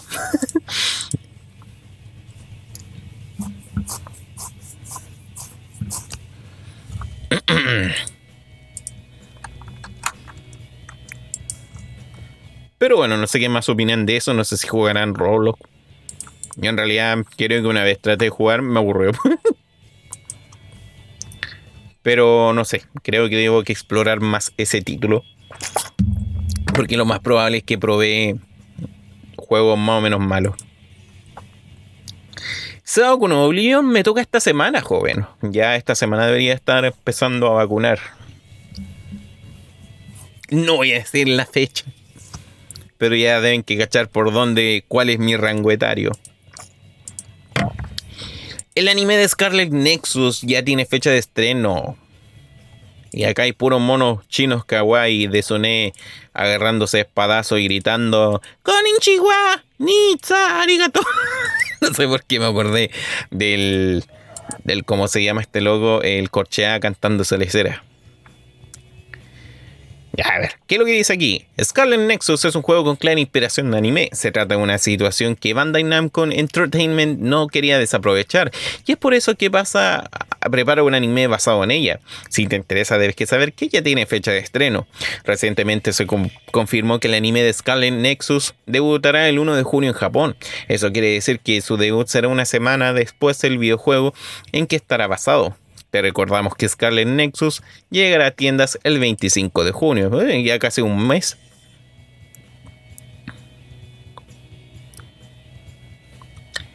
En América el anime de Scarlet Nexus estará disponible en Funimation, ya, que eso quiere decir que los jugadores que cuenten con una suscripción a este servicio de streaming tendrán la oportunidad de verlo desde su dispositivo favorito. Por el momento no está claro qué historias contará la serie de anime de Scarlet Nexus, lo que es un hecho que es un... Eh, o sea, puede que esté basado en algunos acontecimientos, pero eh, igual no sé, a mí me llama la atención, no, no, estoy muy seguro si es que es de los mismos creadores de Good Eater y Code pero el, la primicia que trae, la primicia que trae acá Scarlet Nexus me llama mucho la atención, es un hack slash eh, pero que los personajes utilizan poderes psíquicos. Psíquico. Entonces, como que tiene esta bola de que, claro, están como en un mundo en cual hay como unas plantas asesinas súper raras y utilizan como unas máscaras terribles geniales. Y, y, tú podís como utilizar elementos del entorno para atacar a los enemigos. Pues entonces, claro, un hack slash en la que vais dando como con una espada espectral y así vais pegando, vais encadenando golpes, de repente, pa, le chantáis un vehículo encima al monstruo así porque lo tomaste del escenario o, un trozo de escombro que hay ahí. Y se ve entretenido, pues. Entonces creo que este juego igual iba a tener como una suerte de... Iba a llegar así como en... Primero en, Game Pass un par de horas, una suerte como de exclusividad. Y, y va a llegar a establecer y va a ser de que tenga como una suerte de ventaja Microsoft. Pero como digo, la primicia me llama mucho la atención. Porque a mí me gustan mucho los personajes con poderes psíquicos. Así que, puta, igual quiero confirmar bien esto, si esto tiene que ver un poco ahí con los de Good Eater o Godbane. Porque en ese sentido igual estaba cachando que los juegos de Good Eater y Godbane, entre comillas, están como unidos en la línea temporal. Como que ocurrió todo un cagazo en el mundo que en cierta manera une ambos juegos. Entonces hay unas abominaciones que estos tipos tienen que combatir. Y que en Code Vein como que es otro lugar aislado. Pero que ahí encontraron una manera de combatir esas abominaciones. No sé, una lecera acuática ahí. Lo que lleva a pensar, lo que me lleva también acá a mencionar, que Scarlet Nexus ya está disponible la demo para Xbox One y Xbox Series X. Así es. Para los usuarios que ya tienen estas consolas pueden probar el título. Em, ya que la demo podrás jugar con los dos protagonistas y llegar hasta el primer jefe final, tal como lo dice la descripción, o que sea el que puedes ver a continuación. Ponte la piel de cualquiera de los dos protagonistas, Yuito Sumeragi o Kazenagi Randall. Participa en combates llenos de acción, manipula el entorno con tus poderes de psicoquinesis, lo que mencionaba, trastear con el entorno, y une fuerza con aliados de los más variopintos y disfruta numerosas cinemáticas. Y acá también hay como un trailer que no puedo mostrar. Por otro lado, es importante recordar que PlayStation 4 y 5 también recibirán la demo. Para ser preciso, estarán el próximo 28 de mayo, cuando los propietarios de una consola de Sony podrán disfrutar la prueba de Scarlet Nexus. Entonces me llama la atención esto como del, como digo, de, ser un hack slash, pero como que podéis tomar elementos del entorno, no sé qué tanto te permitirá, pero me imagino que ya habrán como cosas scripteadas, así que podía agarrar y tirar encima. Y puta, y como digo, si son acá de los mismos creadores de, de este otro juego, el Godbane o Good Eater, los diseños de los monstruos de esa saga son terribles grotescos. Entonces, monos chinos versus aberraciones, como, bueno, igual es como bacán. Yo me, me llama la atención porque literal le hacen como un dios, pescan un, un, una, una, una aplanadora y se la tiran encima a un monstruo, pues. Entonces le va a hacer Roradora. Muda, muda, muda, muda, muda, muda, muda, muda, muda, muda, muda, muda, muda, muda, muda. Saguardo, Toki Wakomari. Oh, momento yoyos. momento yoyo fan. No sé qué opinarán en el chat acá, puta. ¿Qué menciona la Paimu? Qué suerte que ya van a vacunarse ahí. Ya que escuché que hasta teníamos que pagar la maldita vacuna. Así no creáis nada en eso, Paimu. Porque eso al tiro salen como los, especuladores eh, en algunas partes se aprovechan de esa desinformación. Pero en cierto sentido tu gobierno debería de eh, mover esto, poner eso. Momento, eh, dos puntos y otro me voy a la mi misión Oblivion, nos vemos que sueñes con las chivis. Sí, yo siempre sueño con las chivis. Pero más que nada eso, pues. igual a mí me llama la atención más que nada por como digo. Eh, es como de esas noticias que digo, mmm, estas cosas podrían comentarlas porque yo he jugado estos dos títulos. Y aparte igual sería como uno de los, entre comillas, juegos de nueva generación. Que debería de estar sacándole, entre comillas, el provecho a, a estas nuevas consolas.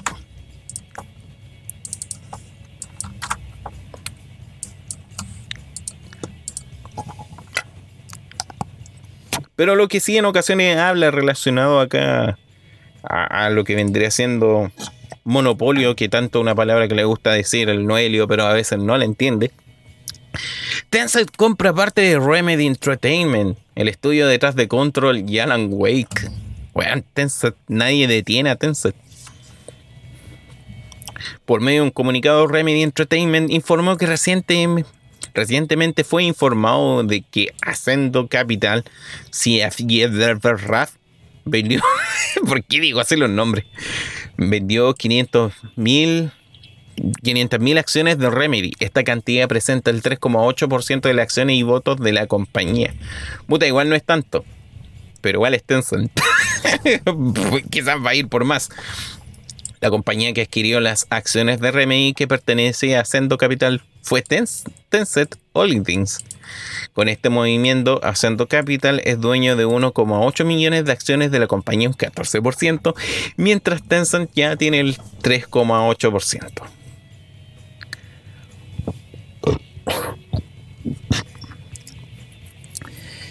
Esta es la transacción de capital entre Ascendo Capital y Tencent y no está conectada con actividades comerciales de Remedy, explicó Tero Vitra, director general de Remedy Entertainment. Sí, bailame ese trompo en la uña. Estamos conscientes de que Tencent tiene extensas experiencias en la industria, así que estamos honrados por su interés en Remedy y estamos felices de darle la bienvenida a Tencent como un nuevo accionista. Ya nos vamos a ver Alan Wake Go, un juego para celulares que va a tener mucha inspiración en China. Tencent compra la miel del Noelio, nunca lo sabremos, le vamos a preguntar mañana. ¡Pum, pum, pum! Tencent dominará el mundo.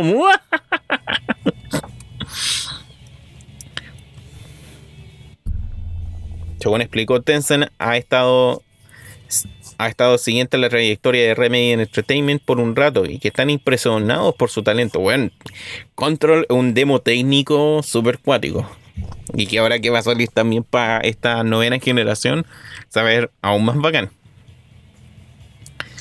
Em, así pues aprovecharon la oportunidad que tuvieron para convertirse en accionistas de su compañía. Tencent ha seguido en un proceso de Remedy Entertainment por un periodo de tiempo y está impresionado con lo que el talentoso equipo de Remedy ha logrado, explicó Bo Wang, algún chinito raro vicepresidente corporativo de Tencent. En Tencent le damos la bienvenida a esta oportunidad para convertirse en accionista a largo plazo de Remedy y estamos emocionados con aprovechar nuestro conocimiento en la industria para aportar a Remedy en el futuro.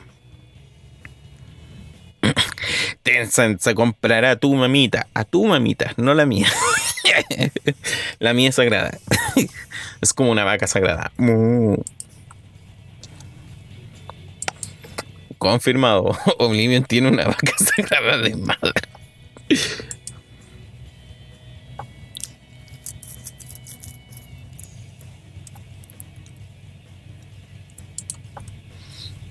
Oh, ¿por qué me vino a llegar este correo ahora?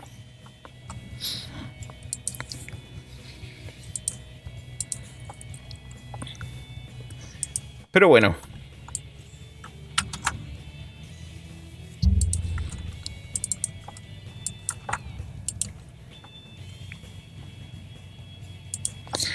A ver, ¿qué dice esta noticia? ¿Por qué mi querido, mi querido Revolver Digital, eh, mi querido Revolver, Devolver Random,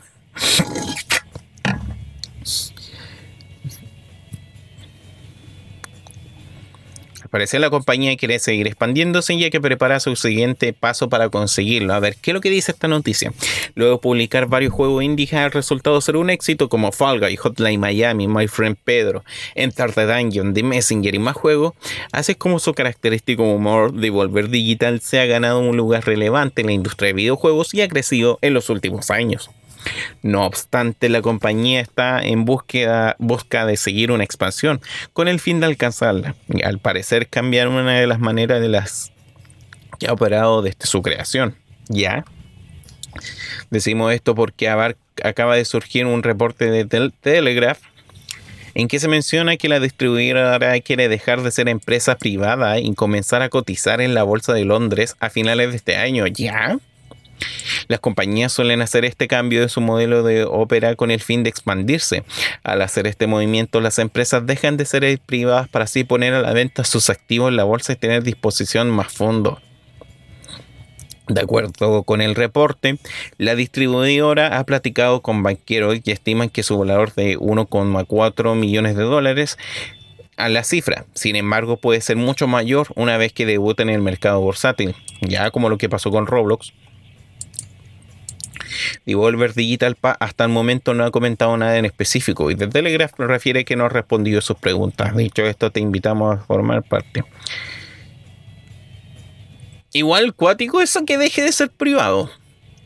Porque siento que el, hecho que sea privado permite de que tomen decisiones tan radicales al momento de, de publicar juegos. Po si los de Devolver, weón, así como, weón, tenemos un juego donde mutilamos niños y cabras y mujeres y vírgenes.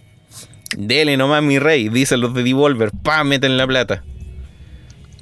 Tenemos un juego en cual puede ser un psicópata asesino. Dele nomás mi rey.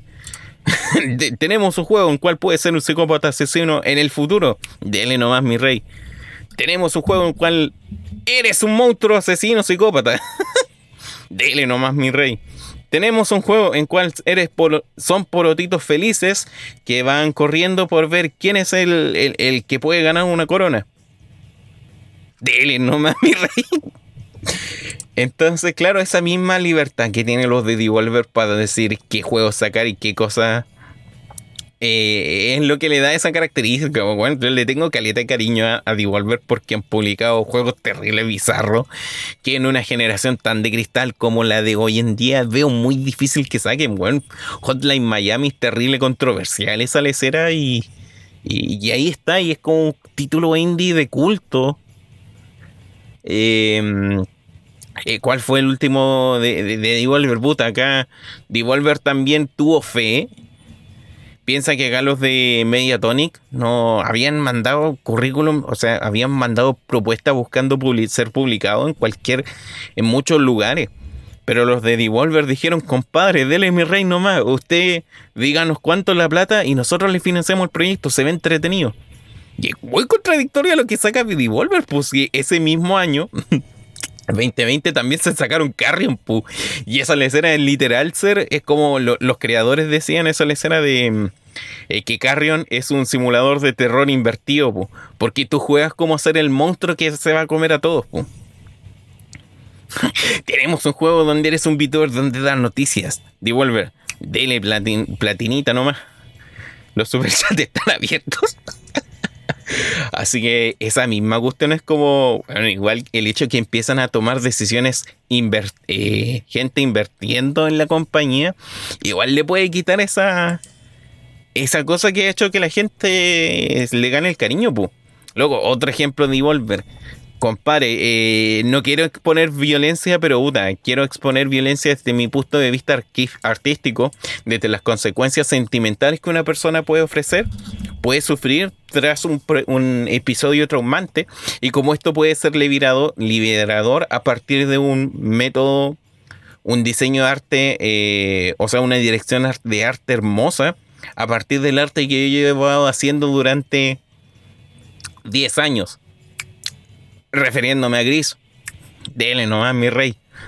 Eh, y, esa misma cuestión libertad que tiene Devolver, bueno, los Devolver, los, D3, las parodias que le saquen a Devolver, loco, eh, si no lo han visto, véanse esas cuestiones porque son terrible bizarras. Entonces, no sé si esa cosa del Future's Future viene aporte de esto. Loco, si, yo me pongo a pensar esta cuestión de que, weón, eh, Devolver se sacó un simulador de para el E3 del año pasado en pandemia se sacó un simulador de E3. con jefe final y todo. Y tú podías jugar los juegos en los stands que tenían así en un juego, bu. o sea, más que jugarlos, ver como los trailers y los. Los, así como los, los boots que tenían referente acá a, sus títulos que iban a sacar ese año. Y claro, pues tenía acá un boot acá de mm, tenían un bot aquí, un stand de, de, de Fall tenían un stand ahí de Carrion, tenían un stand de este Distrong, un, juego que también quiero jugar. No sé si lo juego eh, por un stream. Eh, este, el Ouya también, que salió, Ouya, que salió como a principios de año. Y, claro, como que todos los juegos los, promocionaron ahí. Pues, entonces, esa misma les era decir que nosotros hacemos los que nos dé la gana. Igual me da miedito con eso que se pierda si es que se abren a la bolsa, pues. porque pierden toda esa libertad al hecho de. Mm, eh, toda esa como libertad de opinión al hecho de, de ya meter mano a otro accionista. Entonces, no sé, igual ahí, porque, claro, al fin y al cabo, Devolver publica nomás. Siempre la identidad creativa va a estar de los desarrolladores detrás que quieran eh, presentar una idea y que ellos ayuden a la publicación de estos juegos. Así que no sé qué opinarán gente del chat referente a esto. A mí, sinceramente, me da, me da cosita. Esperemos que todo sea para bien.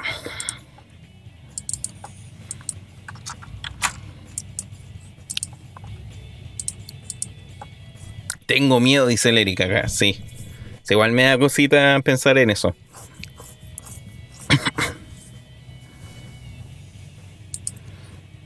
A ver, ¿qué es lo que dice aquí? Nvidia promete solución para que sus tarjetas gráficas lleguen a los gamers, Epic Gamers. Mejor pónganle a los consumidores general en realidad.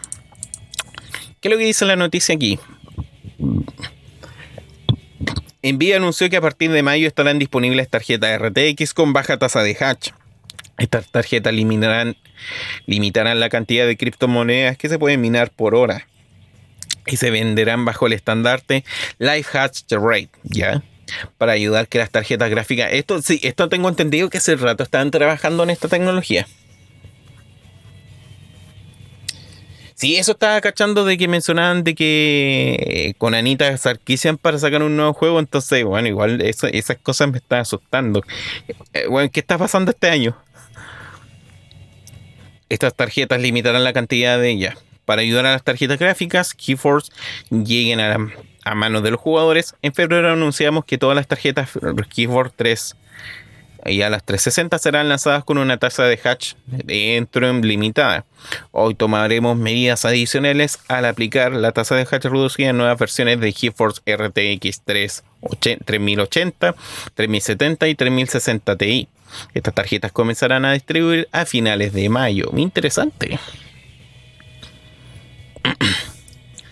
Cabe mencionar que todas las nuevas unidades vendrán, vendrán marcadas con el estandarte LHR. Esta información se identificará en una página de productos en sus cajas. De este modo se busque que los que buscan tarjetas para minar no se confundan y las compren. Envía también aseguró que ninguna tarjeta gráfica lanzada antes de este lote será limitada de alguna manera. Si bien las intenciones de envía son buenas, la triste realidad es que estos esfuerzos podrían estar llegando demasiado tarde por varias razones. Eso es verdad.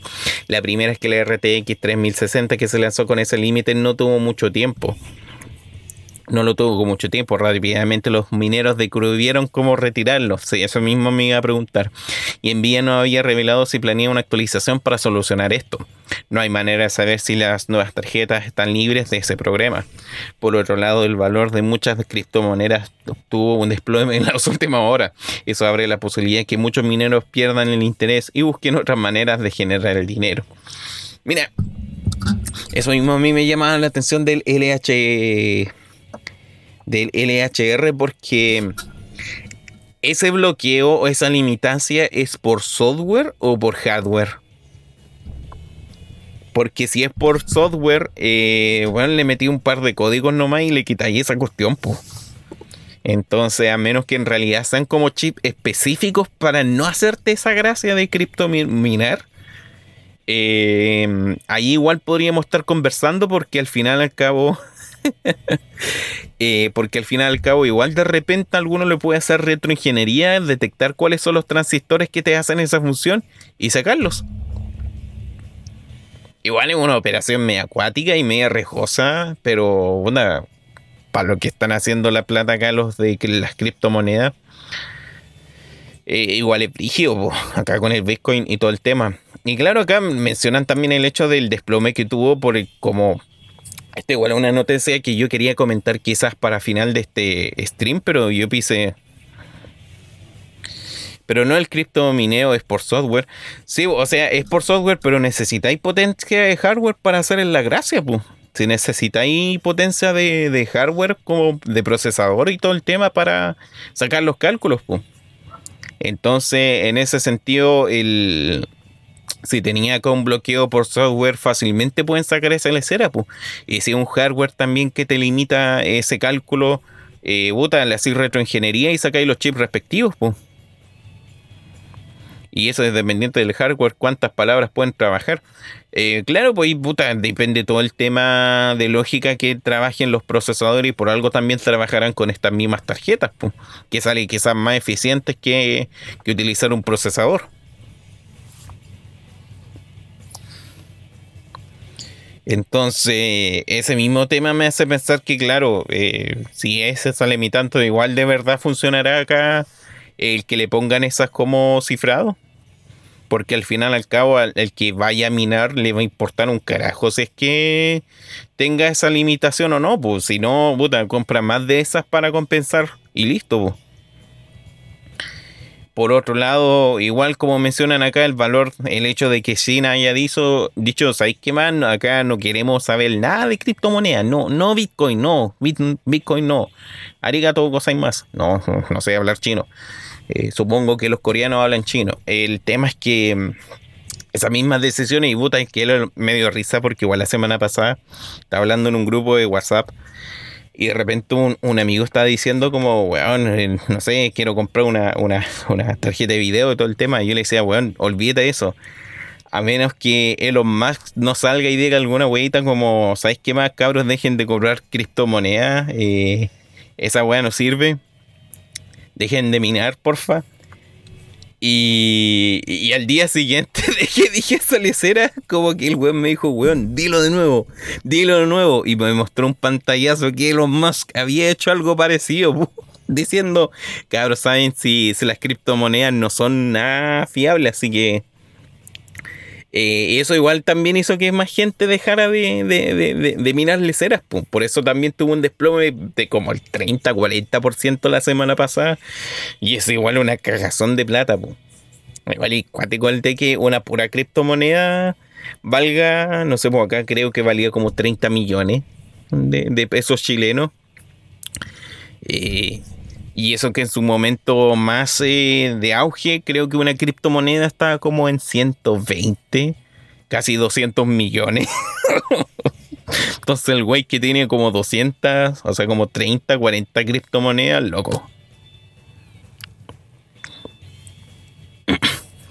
Eh, sí, pues al final al cabo, eh, por eso en su momento las criptomonedas igual tuvieron como un pique, o sea, tuvieron como una eh, estuvieron como bastante estables dentro de los 90 millones, pues al menos acá en CLPs.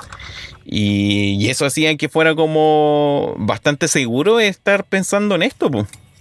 están invirtiendo en en, en, en, minar, en sacar estos los Hatochi, ahí no me acuerdo cómo se llaman las, las, unidades mínimas. Y, el querer sacar eh, o invertir en estas leceras para ver si es que crecían o bajaban. Entonces, claro, igual hay mucha gente en la comunidad de las criptomonedas diciendo, no, loco, guárdense, mantengan, si esta cuestión va, va, va, va a subir. Y en parte igual me da lata, pues al final todo lo estamos pasando acá. Bueno, el, Eric me lleva, eh, acá el CR6 me lleva hace años diciendo que viene un PC gamer.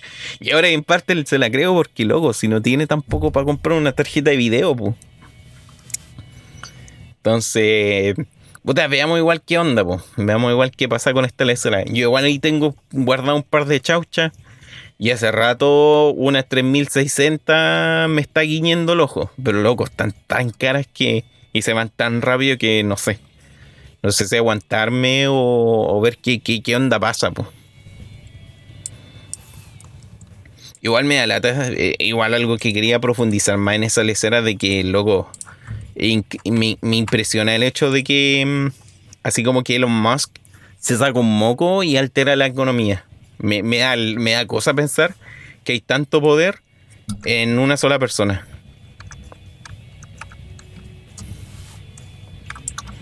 pero en parte igual Elon me cae bien porque le puso a su hijo, le puso a su hijo ex.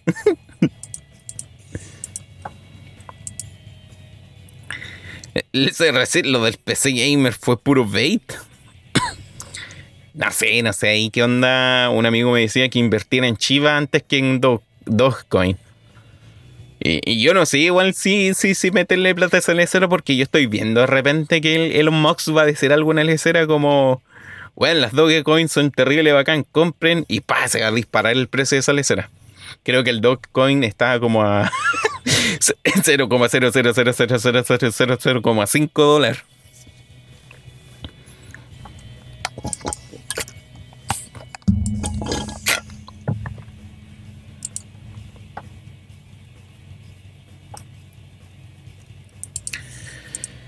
A ver, pero ya, siguiendo con las noticias porque ya me quiero ir a mimir.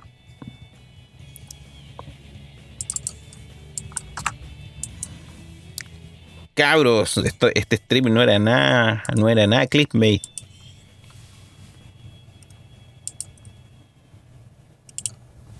A ver, música penita, música penita.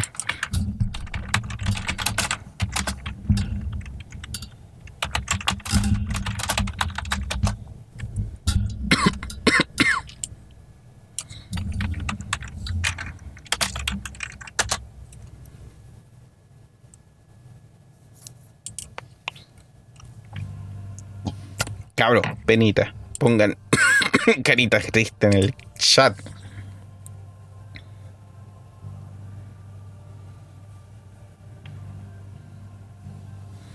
Métete lucas nomás y así ganas 100 lucas futuras. Así podrás comprarte otro Mario Carreritas. F por el gran mangaka. Fallece Kentaro Miura. el mangaka creador de Berserk, el influyente artista, murió hace un par de semanas. De hecho, eso es lo que encuentro más impactante, bueno, si nosotros estábamos hablando de sexo en el, en el podcast del Tyrone estábamos bien horny ahí contando nuestras experiencias cuando de repente cachando así en el Discord del Chris vi esa lecera y pa apareció el post de este de, de, que eh, eh, se había muerto y lo más penca es que se había muerto igual hace semanas, pues el 6 de 6 de mayo, pues ese eh, yo estaba en otra bola de esa fecha y, y, no quisieron dar a conocer la lecera, pues.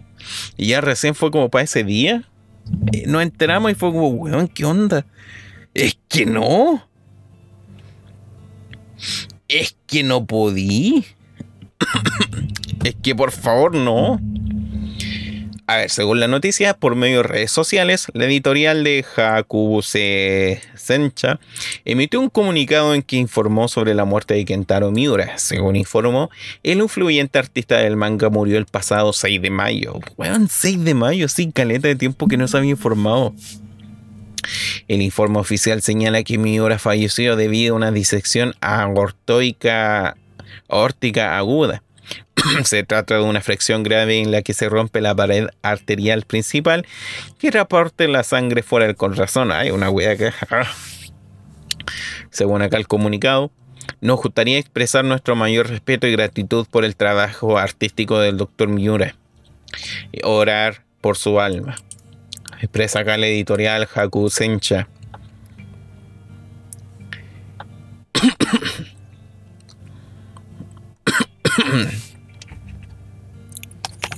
pura, pura pena en mi cocoro. Lo peor es que mi hora estaba en el arco final de verse sí, pues y la web ya estaba como a punto de terminar.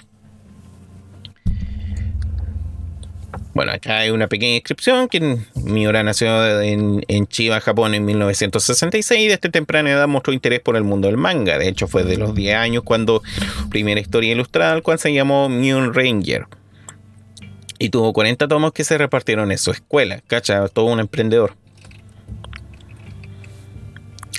La carrera de Miura siguió creciendo años posteriores y punto más alto de su carrera compró en 1888 cuando empezó a prototipo de Berserk. Al siguiente año esa historia comenzó a editarse en la revista Monthly Animal House. Y Berserk se convirtió en una de las obras sumamente famosas e influyentes, tanto así que llegó a ser adaptada al anime incluso en videojuegos. Cabe mencionar que para el enero de 2016 Berserk había tenido más de 40 millones de copias vendido más de 40 millones de copias, siendo uno de los mangas más vendidos de la historia. Puta, ¿qué opinan? Que, cuéntame cuál es su experiencia con, con Kentaro Miura. Mientras los espero acá en el chat. Puta, yo me acuerdo que. ¿Cuándo fue la primera vez que supe de Berserk? Eh, como en el 2006, 16 creo. O sea, antes ya cachaba un poco de, de Berserk, pero me puse a como indagar más en este mundo porque lo comparaba mucho con Dark Souls. Entonces creo que la primera lecera que vi de Berserk fue esa serie de ovas que hay, los tres ovas hechos como CGI de la Golden Age. Eh, que eh, eh, eso lo voy a tomar como un chiste cruel Red Crazy Engineer. El, y ahí cuando caché esa lecera del, de, la, de, los ovas que adaptaban la Golden Age fue como, weón, la wea acuática. La lecera igual acuática, así como loco, ¿por qué no había visto esto antes? Bueno, igual antes era chico, no tenía que ver esto, pero eh, para cuando vi esa lecera fue como, bueno, la wea bacán. Y ahí me empecé a leer el manga, pues. O sea, claro, el manga igual ahí llegué hasta ya terminando también lo que pasaba después del arco de la All Golden Age. Eh, y esa misma lecera me hizo como pensar, bueno, esta lecera es terrible bacán este manga. También tengo acá hasta el tomo 7 comprado en, físico el manga. Y no lo he seguido comprando por el hecho de que no me queda mucho espacio. O sea, más tengo prioridad para comprar como juegos, eh, juego usado y consola antes que como guardar mangas o cosas así. De hecho, el único que tengo así como en repisa es el Mob Psycho 100 porque me encanta esa serie.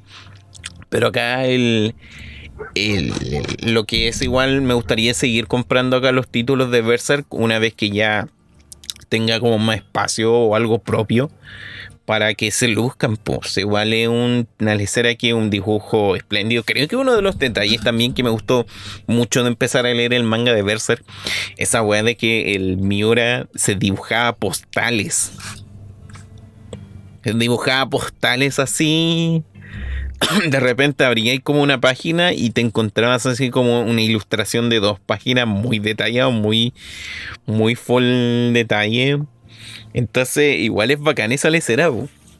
Creo que lo bacán que tiene en parte el, el Berserk, el hecho de cómo tratar una historia de un personaje, eh, cómo hacer como fantasía de poder, pero sigue siendo tragedia, porque todo lo que sufrió Gast todo lo que tuvo que vivir Gast y cómo eso al final al cabo alimenta la sed de ira y de venganza que tiene este personaje y cómo lo volvió una máquina imparable de matar eh, tras las personas que le hicieron daño, tras las personas que le fallaron, tras las consecuencias que, que le trajo al mundo. el tan aclamado Griffith, acá que algunos mencionan que él no hizo nada malo, que el que se haya vuelto acá el guru guru es simplemente un fin para el medio que él quería tarde o temprano traer paz y tranquilidad al mundo. O sea, él quería ser un, rey soberano y haría lo que fuera. El conseguir eso, el conseguir su sueño, ¿eso lo hace mal personaje?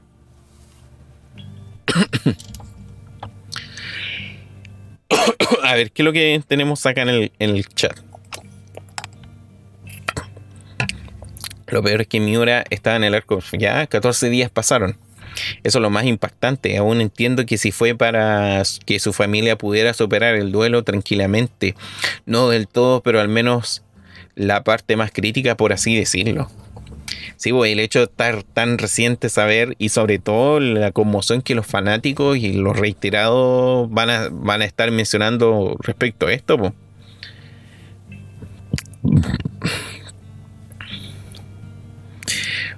Pura pena en mi cocoro, sí. Oh. Olivia minutos antes de enterarse de la muerte de Kentaro Miura. ¿Te gusta el seso? ¿Te gusta el seso en exceso? Justo cuando revelan la identidad de Skull Knight en el arco final de Berserk ante la batalla final contra Griffith. Solo decir que me duele mucho el corazón. Oh, eso lo voy a tomar como un chiste cruel. Lo caché en Berserk en un ciclo de anime. Ya, eso hace cuánto fue, Tatita. Yo conocí el Berserk por 2010, antes de que supiera la existencia de Dark Souls, y fue una gran inspiración e influencia para, eh, para, para seguir dibujando. Oye, sí, eh, eh, a ver, gente bonita del chat. Ah,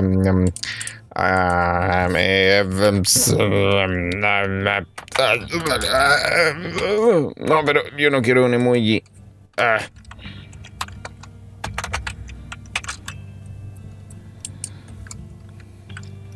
Hay gente bonita del chat. Momento influencer, momento influencer. Por favor, sigan acá a esta gran amiga.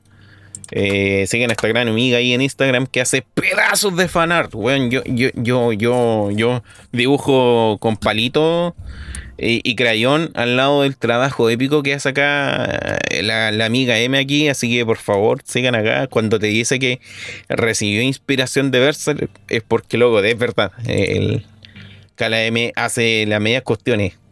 Y tienes dar fanar de la saga Souls, tiene fanar de Soul Calibur y, muchas cosas bacanas. Así que cabros, sigan el M. La palabra eriseca amiga se inventó cuando le decían a la M, sí. Le decían a la, a la M eriseca. De ahí que todas estas feministas radicales lo hayan masificado, La, primigeniamente viene de la M.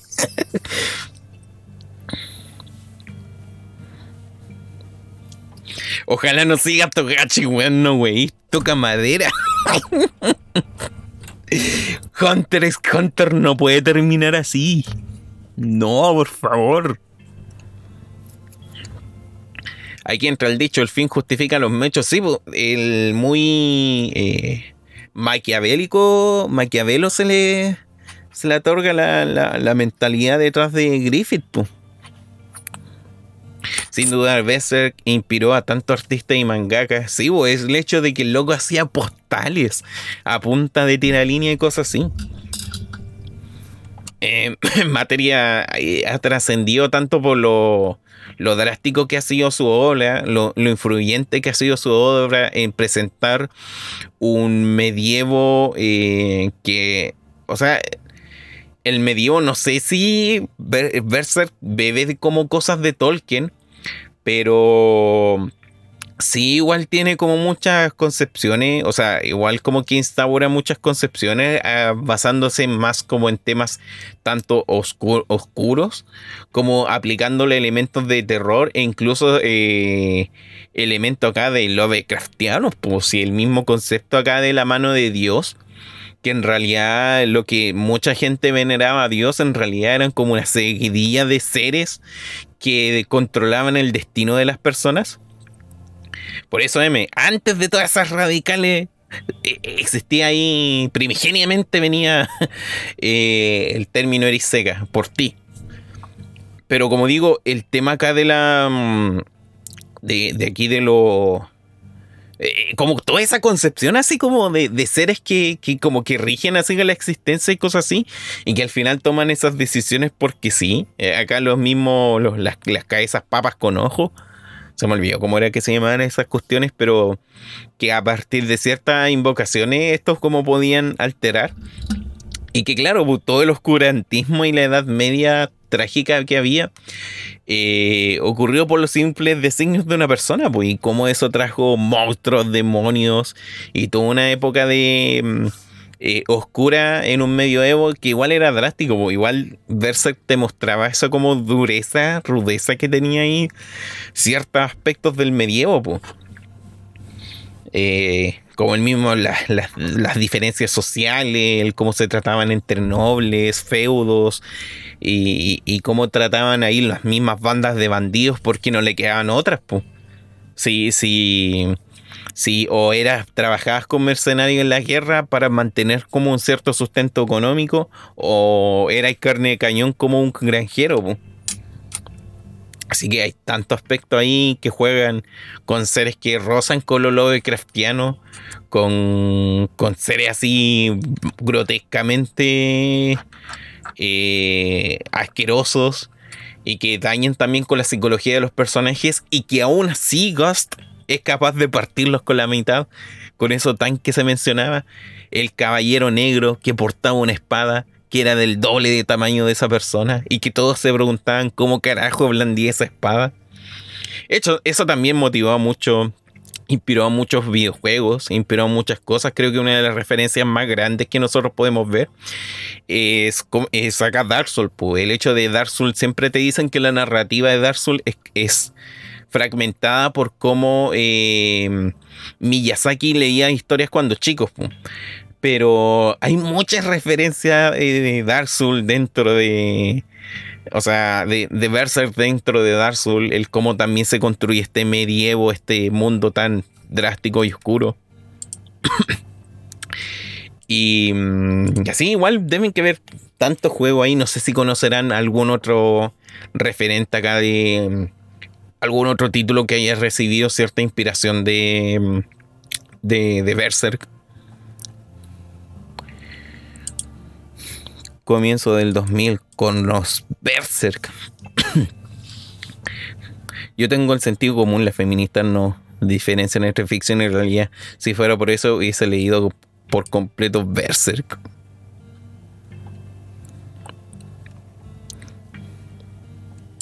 Mira, se menciona mucho de que Final Fantasy VII eh, no es que sea copia, sino que eh, hace referencia a esa dualidad del héroe. El hecho de que tenemos ahí a que ambos, antagonista y protagonista, tuvieron como una suerte de amistad previo a todo el acontecimiento, pero antagonista se volvió malo y quiere dejar la escoba por un fin, con el mismo tiempo protagonista tiene una duda existencial, pero en el fondo eso no le impide que siga haciendo sus cosas. Y él como también trabaja un poco la trama, pero sigue igual Final Fantasy separándose de esos aspectos, po. Igual como que te meten ese guiño de que Sephiroth tenga el pelo blanco, eh, la, mm, el espadón soldado, un arma gigante referente acá a la mata dragones de, de Ghost. Y, claro, pues juegan quizá un poco con esas referencias, pero Final Fantasy sigue igual de, diferenciándose de esto. Hay una gran diferencia entre tomar cierto concepto y plasmarlo en tu historia directamente una copia. Sí, pues, una copia de Berserk sería como no sé, eh, Cloud eh, se unió a una banda de ladrones y de repente uno de los ladrones los traicionó y ahora quiere ser Dios. Porque, no sé, hizo un pacto con una línea. Uy, sí, es como una copia. no, que bota, igual te destaca por otras cosas acá el, esta otra lecera, el, Final Fantasy VII. Pero sí hay una fuerte referencia ahí, por el mismo hecho de que igual querían que pegara más por el ámbito de anime. Antes que como por el... Al menos Japón querían que pegaran más como por el anime. Antes que por fuera por eh, épica medieval.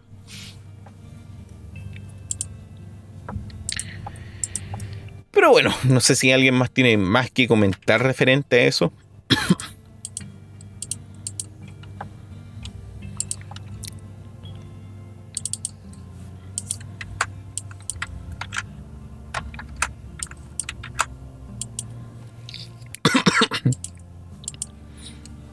Pero bueno, siguiendo acá con las noticias.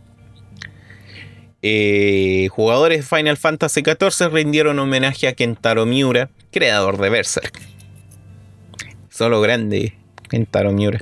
Habrá que ver cómo sigue la, historia. Si de verdad, como algunos estipulan, existiría, existirá por ahí algún ¿Existirá ahí algún... tendrá algún registro de cómo iba a terminar y que quizá eso más adelante alguien tome para trabajarlo? ¿O tendrá algún plan así respecto a cómo termina la historia? Y como decía M, pues estaban en el arco final. Estaban a punto de terminar esta historia que lleva más de 30 años en construcción. Una épica medieval. No, una tragedia medieval más que nada que cuenta esto. Me acuerdo hace un tiempo una entrevista bien mencionado de que eh, si ven la historia de Berserk era súper trágica, el Miura había mencionado de que pese a todo lo que sufría, él no le podía dar un final triste a, Agosto. Él no le podía dar un final trágico a Agosto. Entonces como que se sentía en debe de que sí o sí el final al menos de Ghost tenía que ser algo feliz. Quizás se quedaba con Kafka, quizás lograba una paz o algo así, vengarse todo el tema. Puede que el mundo se haya ido al carajo, pero que este loco hubiese quedado en paz, no sé.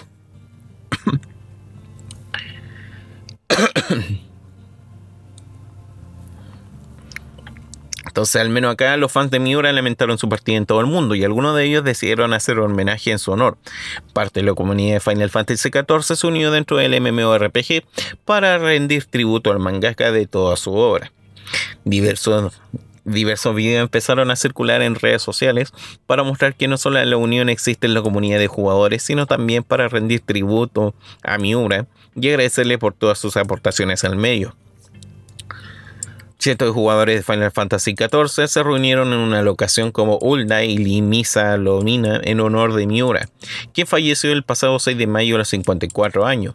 Para rendir homenaje al creativo, todos los jugadores cambiaron clase de su personaje a Dark Knight en honor a Gust, el protagonista de Berserk. Dark Knight y había otro que igual era como un caballero blanco en honor al, al Griffith. El número de jugadores que participaron en el, homenaje, fue tan elevado que se registraron problemas momentáneos en los servidores de Valve. Videos mostraron una fila interminable de fans con sus Dark Knight. Algunos jugadores aseguraron que la línea, de fans abarcó Boulder de un costado a otro. Bueno, toda una ciudad repleto de. O sea, de, de entrada a salida repleto de fans haciendo fila.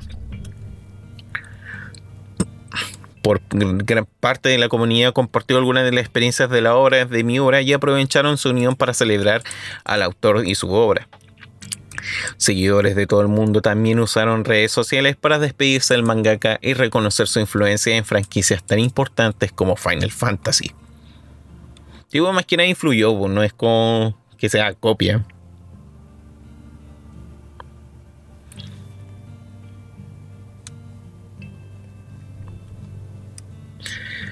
Pero puta, igual que lata.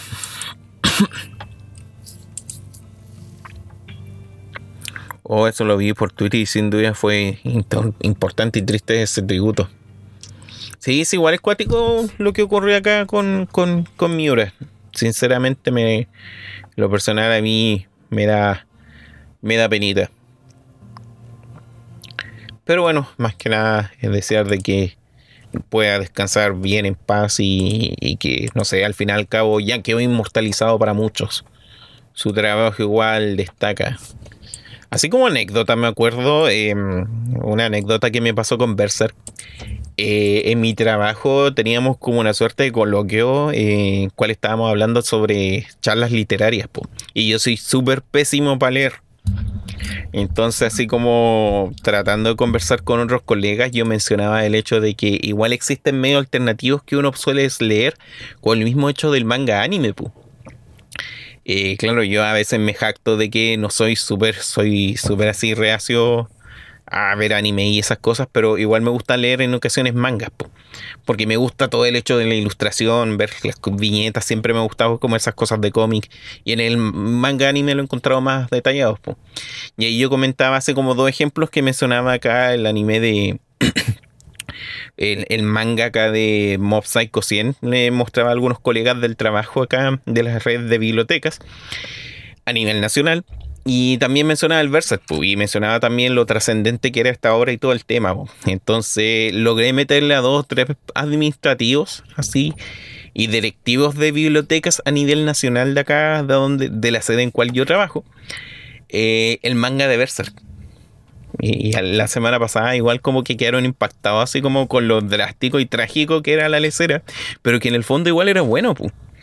Eh, mencionaban esas leceras que les sorprendía de que en tiempos, ¿cómo no sabían de la existencia de eso? Eh, en tiempos que existían cosas como Game of Thrones, que igual es súper drástico esta cuestión. Así que, no sé, igual debo que, no sé, me da cosa eso de pensar que, claro, eh, si te preguntan qué cuestiones pueden, si, si el manga anime igual tiene como peso narrativo, bueno, tenía aquí a Kentaro, Kentaro quien se hizo valer igual esta obra. Pero bueno, no podemos seguir tristes porque hay algún par de noticias antes de cerrar el programa.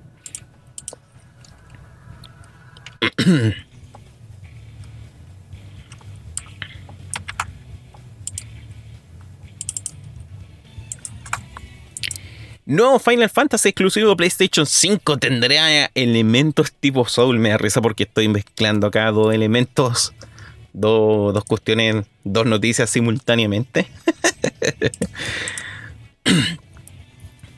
de acuerdo con los filtrados de Soul Hunt, el nuevo Final Fantasy exclusivo de PlayStation 5 contaría con elementos de Soul, pues se basaría en la, popular franquicia de Front Software.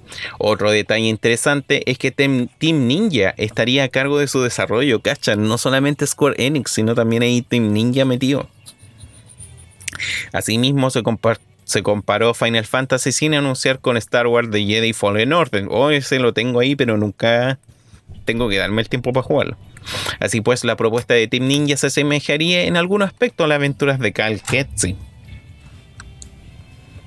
Por otro lado, Team Ninja usaría su experiencia en las entregas como Nioh para la entrega de una nueva jugabilidad. Se espera la revelación del misterioso proyecto sea durante la E3. El filtrador. O oh, bueno, si también tengo acá el Nioh, no lo he jugado. El filtrado mencionó un posible demo para el verano y que servirá para los estudios reciban retroalimentación de los jugadores. Los detalles no acaban ahí, pues Naftra, quien reveló que los primeros detalles del hipotético juego, aseguró que efectivamente se inspirarán en la serie Soul. A pesar de eso, aclaró que no precisamente un Soul-like a ver, ¿qué es lo que dice aquí? Es complicado, ciertamente es inspirado en Souls, pero no es exactamente lo que te imaginas cuando escuchas Final Fantasy Soul-like, afirmó el filtrador. Por, otra, por ahora hay más preguntas que respuestas, así que mejor sería esperar la información que se confirme o desmienta. Te recomendamos todo, por el momento te lo tomes como un rumor, pues no hay datos oficiales del juego. ¿Cómo ha sido un Final Fantasy Soul-like? O sea, Final Fantasy tiene muchos elementos para postular porque es un juego RPG. Tienes una alta gama de enemigos que puedes representar, una alta gama de habilidades, poderes, armas y cosas que han sido representadas en toda la saga, clases incluso. Pero siempre Final Fantasy ha destacado por el progreso constante y demostrar de que puede ser un, un héroe grande eh, junto a un equipo y jugar con las sinergias que puedes tener al momento de tener un equipo balanceado que te permitan resolver ciertas cosas. Ley eso, M. no lo puedes borrar. Em, entonces, ¿cómo transformáis Final Fantasy en Soul Like? si siempre hemos visto los Final Fantasy con todos estos personajes grandes, así como el caballero, el Onion Soldier o Ludet, como aparecía acá en el Final Fantasy 3, el, el Cloud ahí con su espada enorme que partía robot por las mitad, eh, X, eh, la, la Lighting también, que es una mina terrible seca. Eh, el, al, al squad ahí con su con su espada revólver ahí, terrible chorizo. A la Terra, que igual es piola, pero se transformaba en un monstruo así, terrible, bacán. Al Noctis, que es terrible Edgy Boy ahí, con su pelo así tipo Sasuke. Y su habilidad de invocar espadas así. Entonces, ¿cómo puedes crear algo si igual la saga Final Fantasy ha sido como de referentes de. de. de. de, de y todo el tema?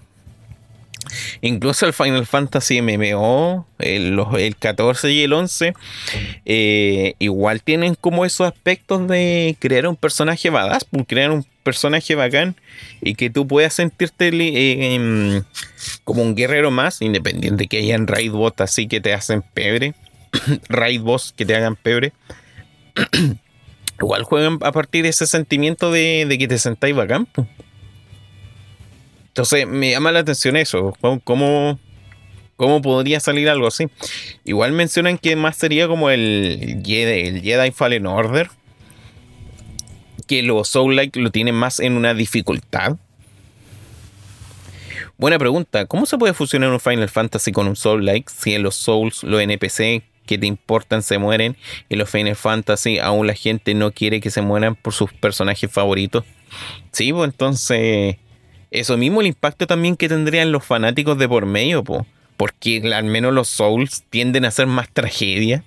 El hecho de que ves que casi todos los NPC nunca tienen historias felices. como digo, igual dicen, se refieren más como al Jedi Fallen Order, que más allá los Soul-like lo tienen en la dificultad, el hecho de que igual te ponen en manos de un Jedi pero igual los Stormtroopers son.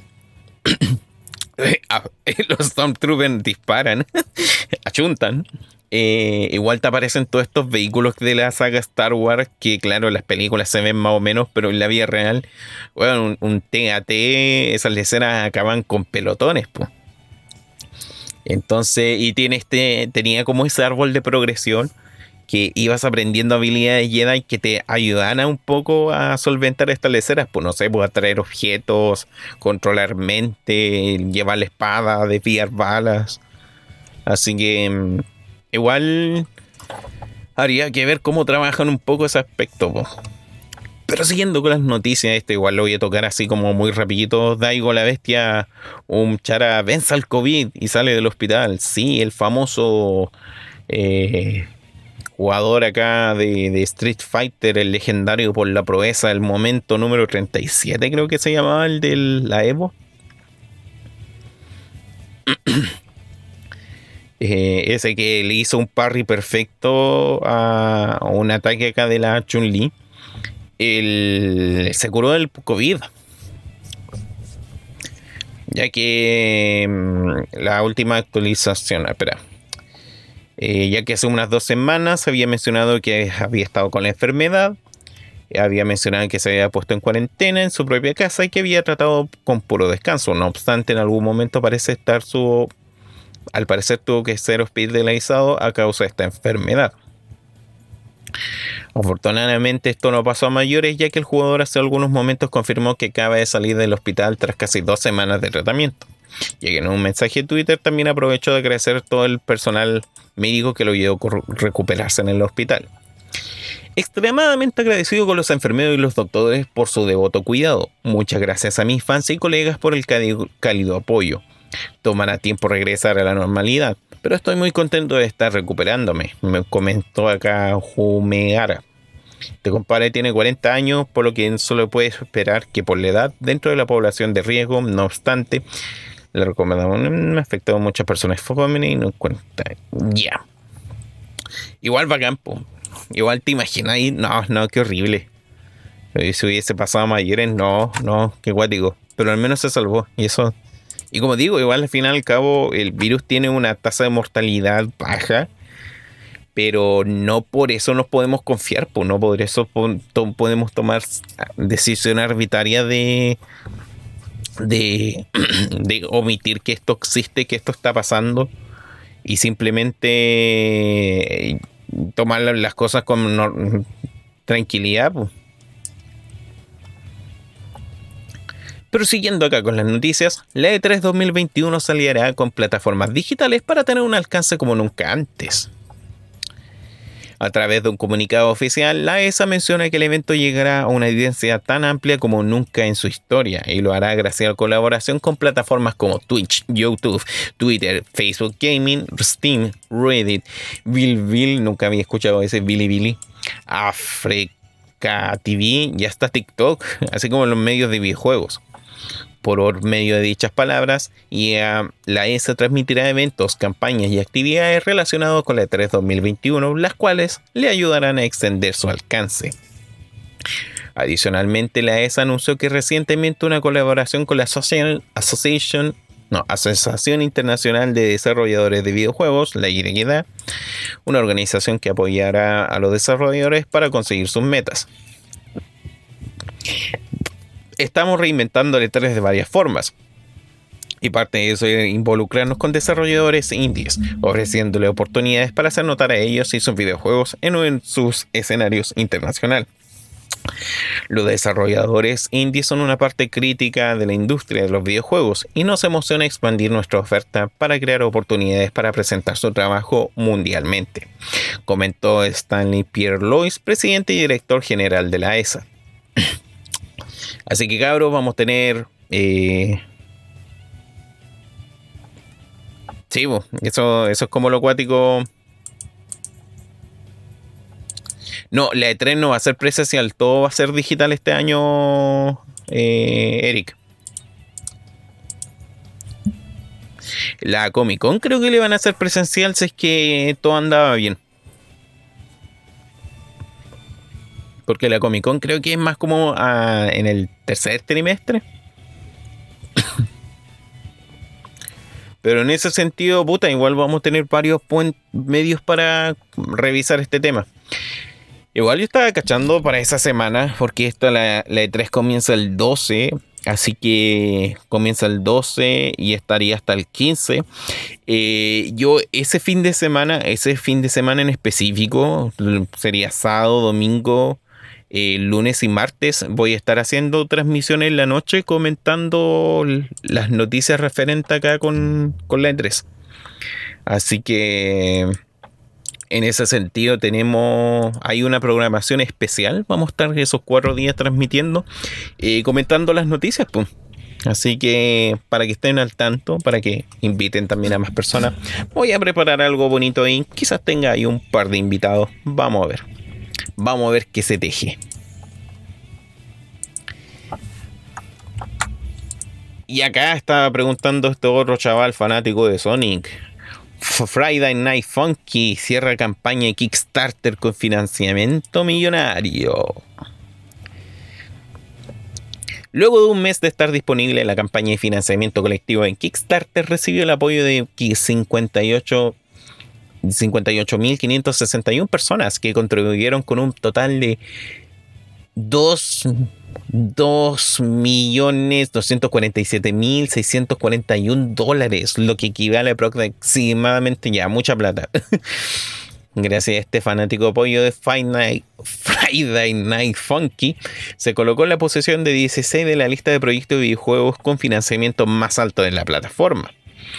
Asimismo, debes saber de que la mitad de la campaña de los jugadores ya había alcanzado 1,5 millones, no, 1,6 millones de dólares, que ya habían asegurado a la adicción de un montón de adicciones de juegos original, con un modo multijugador en línea. Y así se le sumó el epílogo de 10 semanas, lo que es un mismo 10 niveles extra, más 30 canciones nuevas.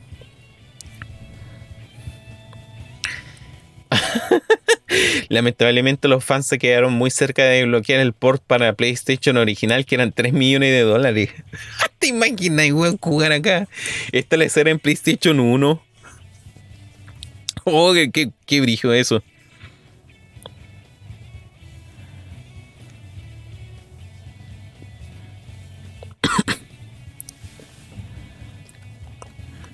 Sin duda será interesante. Vemos. Mm estaré esperando. Oh my god.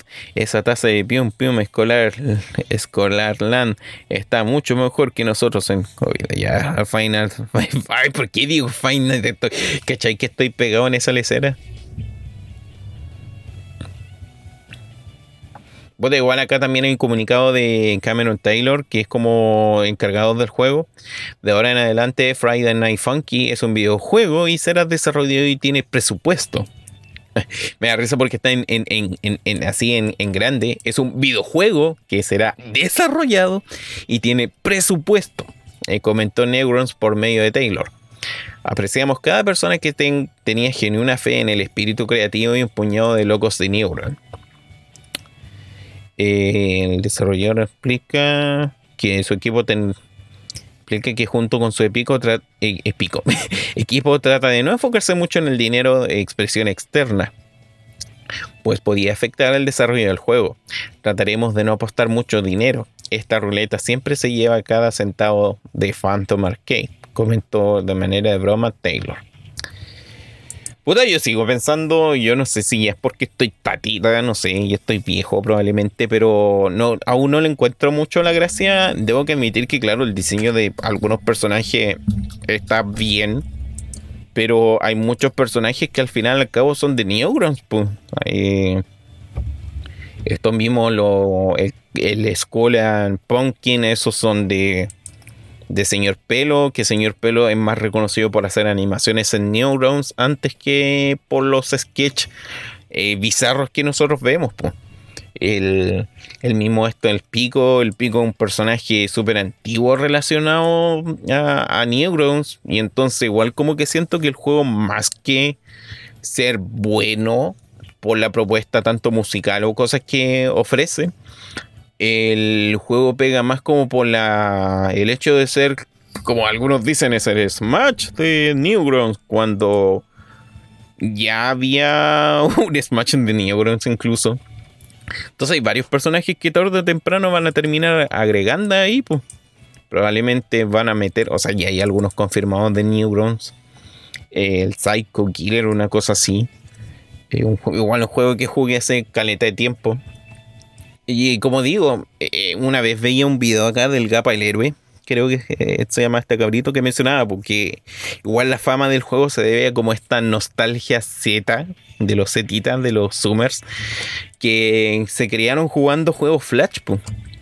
Y yo como dije en el video de Adventure Guest World, eh, a mí se me es difícil sentir esa empatía por los juegos Flash porque no yo igual los veía terribles pencas, pues era como, bueno, ¿por qué la gente juega esta lecera? Si igual hay como otras alternativas como emulaciones y cosas así para disfrutar de los juegos, pues. Ya no sé, pues cosas como el Super Smash Bros. Flash o el ay, no me acuerdo cuál otro mencionaba en ese video, eran como los juegos que yo decía, sí, ya, estas leceras son Flash, son web bacanas. Ah, sí, el Super Mario 63. Y, y el MMO este porque, loco, igual es un proyecto terrible grande hacer un MMO Flash. Así que cabros, vean ese video. Neurons es una parte de mi adolescencia. Y, y, claro, pues entonces como que está esa nostalgia, ya no tanto la nostalgia de los juegos antiguos. Eh, pero a mí se me hace igual difícil esa nostalgia, pues. Entonces, por ende, no estoy como muy acostumbrado al concepto de los juegos Flash. Y por ende me es difícil también encariñarme con el con este otro título. Que al final, como digo, al final el final Final, el Friday Night Funky pega más por ser eso, como un recopilatorio de personajes emblemáticos de, de esta lecera. Después vamos a ver esta la hormiguita, el Homing Alien. Después vamos a ver ahí a los Castle Crasher y un montón de otros personajes, tus personajes favoritos de, de, esta lecera. Ah, y también el hecho de que a veces siento que pegan más los personajes que hacen los fans antes que los mismos propios que trae hasta el momento el juego.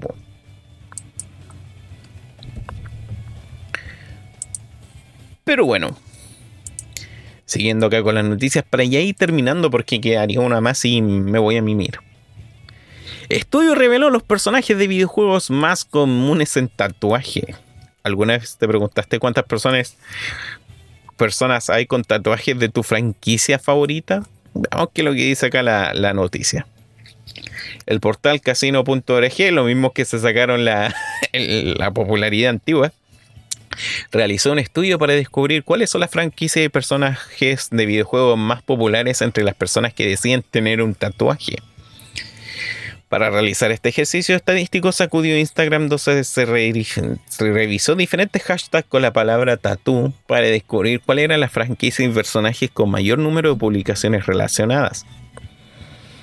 Sobresale que la mayoría de las franquicias más comunes en tatuajes pertenecen a Nintendo, lo que demuestra la importancia de los videojuegos y propiedades intelectuales de la compañía nipona en la comunidad. De hecho, eso me recuerda a Caleta, una lecera. A veces uno piensa así lo masivo que es el mundo de videojuegos, pero no. Igual hay gente que nunca ha tomado un videojuego por gusto. O sea, quizás tiene los medios, pero no le interesa. Em, de esta manera, Pokémon es la saga más popular, con cerca de mil. No, espera, 185 publicaciones en Instagram, mientras que Legend of Zelda y Super Mario obtienen el segundo y tercer lugar.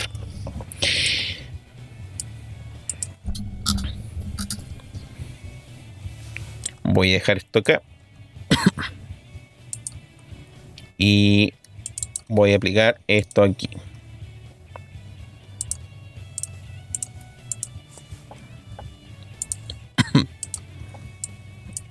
ya, estos son los juegos más utilizados.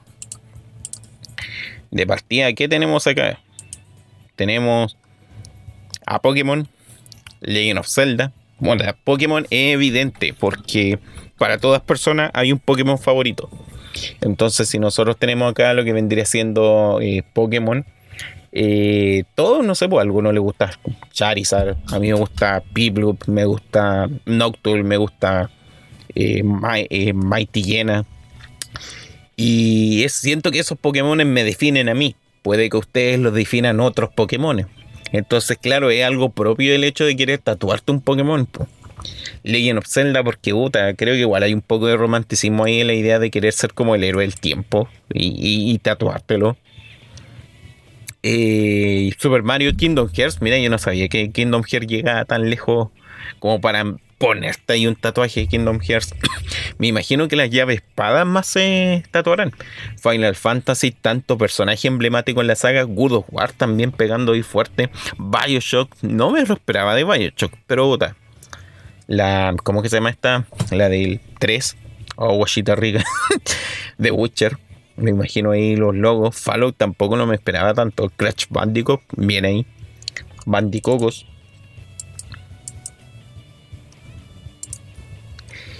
¿Y cuáles son los personajes más tatuados? Pikachu, el que lidera ahí con 21.492 publicaciones. Mario Bros. Kratos, cacha ahí, Kratos igual pegando fuerte. Crash Bandicoot, lo entiendo igual. Sonic igual pegando ahí. Chun-Li, cacha. El Yoshi, el Pac-Man, Spyro y Kirby. Mira, Kirby ahí con 2.574 publicaciones de Kirby Tattoo. Pero no sé qué opinarán de eso, no sé qué personajes se tatuarán ustedes.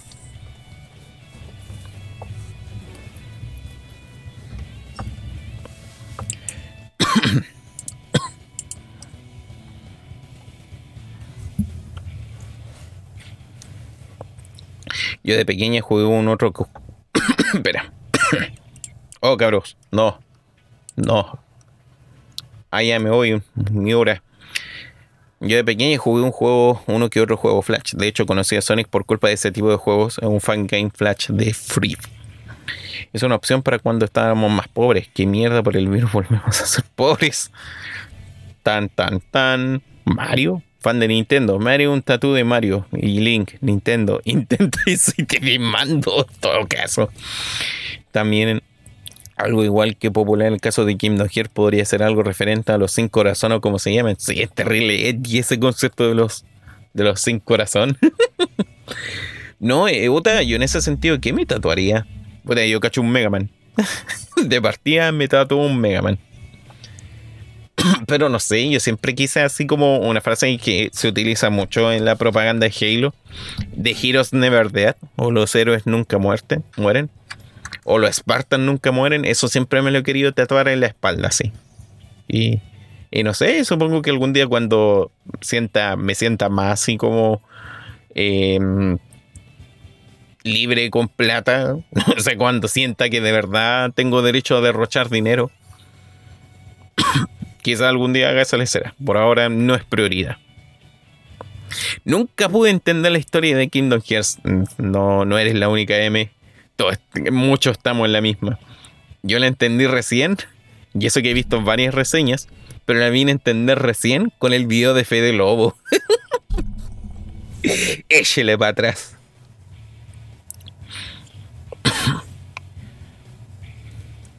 Pero bueno, ya para ir finalizando,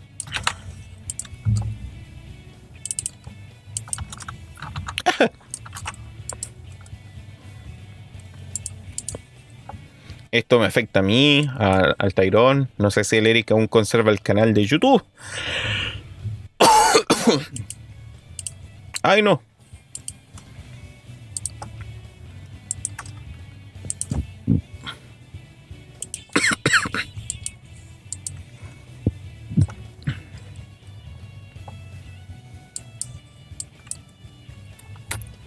Acá está. YouTube pondrá anuncio en todos los videos, pero no pagará los canales pequeños. Por medio de un comunicado, YouTube anunció cambios en sus términos y servicios. Uno de los principales ajustes es que anuncios comenzarán a aparecer en todos los videos del sitio, incluyendo aquellos que sean subidos por personas que no sean parte del YouTube Partner Program. Con esto, los únicos videos que se librarán de tener videos serán aquellos que no sean considerados amistosos para los para los anunciantes. Sí, mierda, caca, poto, pichí, transgénero, mueran. Vamos, cabros, vamos a ser políticamente incorrectos. Digan algo políticamente incorrecto. Vamos, los tiento.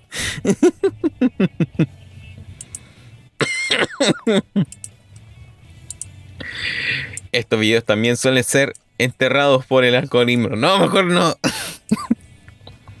de acuerdo con YouTube, esta medida se aplicará a partir del 1 de junio en todos los videos que se consuman fuera de Estados Unidos. Ten en cuenta que esta medida ya se habrá implementado en países número selecto de videos. Cuando esta medida se implementó en noviembre del 2020, YouTube dijo, a partir de hoy comenzaremos a publicar anuncios en una cantidad limitada de videos de canales que no están en el YouTube Partnership Program. Esto significa que como creador no formas parte de YouTube Partner, podrás comenzar a ver anuncios en alguno de tus videos. Como actualmente no formas parte, no recibirás un porcentaje ingreso de estos anuncios. Mira lo bueno como lo yo. La comunidad de YouTube está molesta, no es menor. Aunque muchos consideran que la medida puede ser justificada, esto después de todo YouTube da infraestructura y servicios para los videos se puedan subir. Hay muchos miembros de la comunidad que están molestos. Lo que pasa es que YouTube está lucrando con contenido que he creado por los usuarios y que no está recibiendo ganancias. Yo mismo. Además, la presencia de anuncios de los canales de creadores de contenidos pequeños limita sus opciones de crecimiento pues muchos usuarios preferirían no consumirlos. Por otro lado, esto también afecta a los usuarios grandes de forma que, no formen parte del YouTube mm, por decisión propia.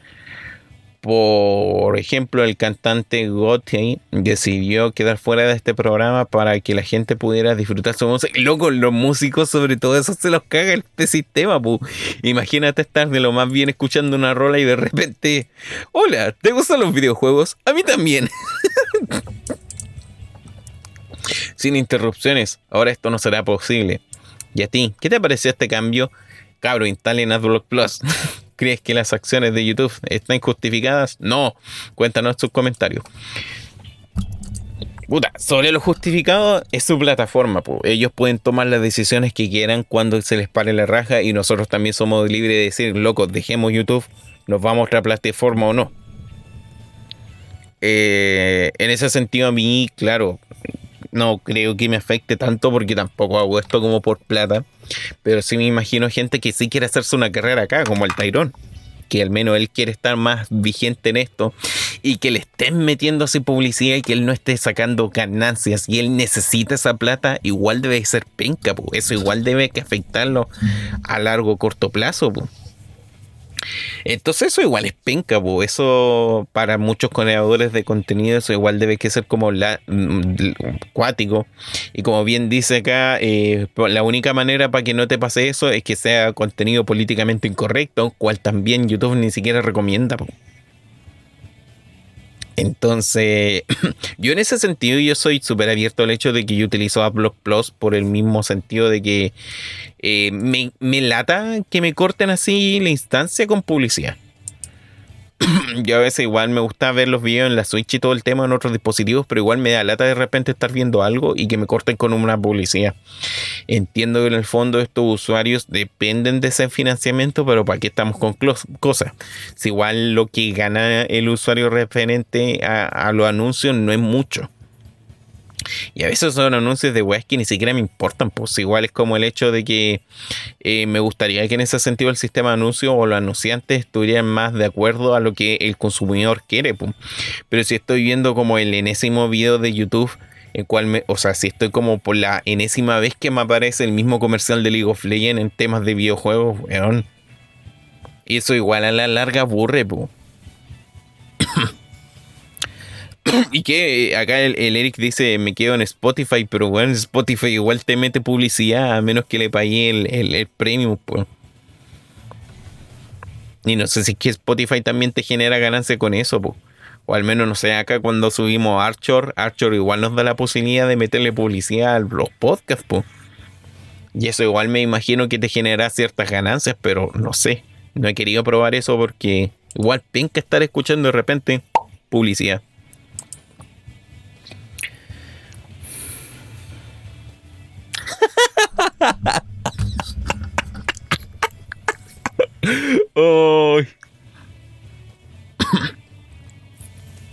A ver, ¿qué es lo que tienen acá en el chat? Los normies se tatúan. Los normies se tatúan a un Pikachu. Los hot se tatúan un Kirby. Así es. Yo algunas veces he pensado en caso de tatuarme. Tal vez en un personaje sería más un tatuaje, algún logo, un tipo de logo de Neo Arcade o Sumerai o algo así. Sí, yo mismo me he pensado el de Maverick Hunter, tatuármelo en el brazo. Pero yo siento que ese logo debo que adquirir músculo antes de hacer esa cuestión. Tal cual mi... Nunca pude entender ya. Tal cual mi cerebro aún no hace cero capum al ver qué carajo con su lore. Sí, loco, sí, sí, no sé, un eh, el Nomura creo que el que está detrás de esta lecera, no sé, está volado haciendo esa cuestión de, de esta Kingdom Hearts.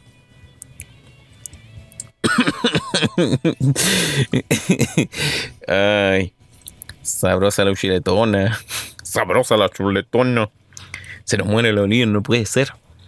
¿Qué importa? Me importa un pico YouTube. Odyssey el futuro, ok, no, no sé, habría que cachar qué onda esa plataforma. Igual estaría, podría subir simultáneamente ahí en caso de respaldo.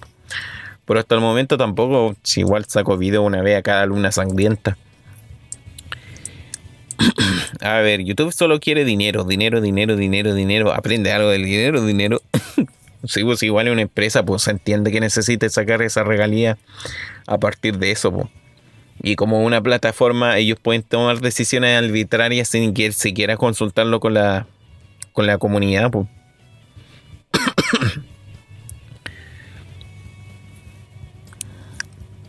Uy, me salió.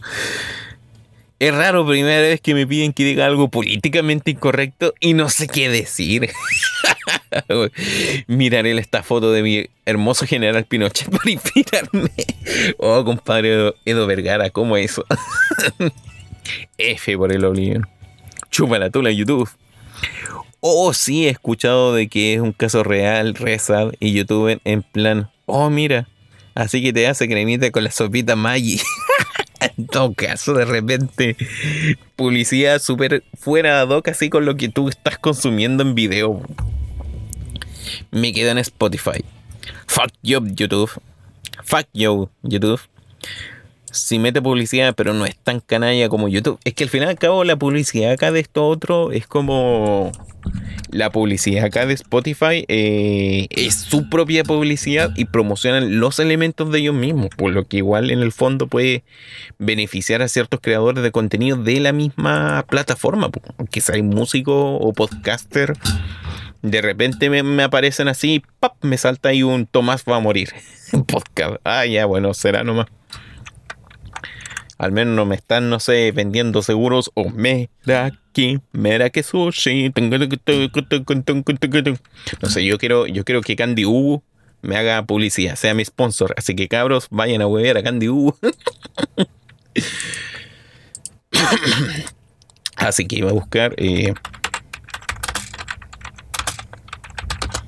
así que cabros, esto un momento triste porque este es el momento en cual cerro el stream.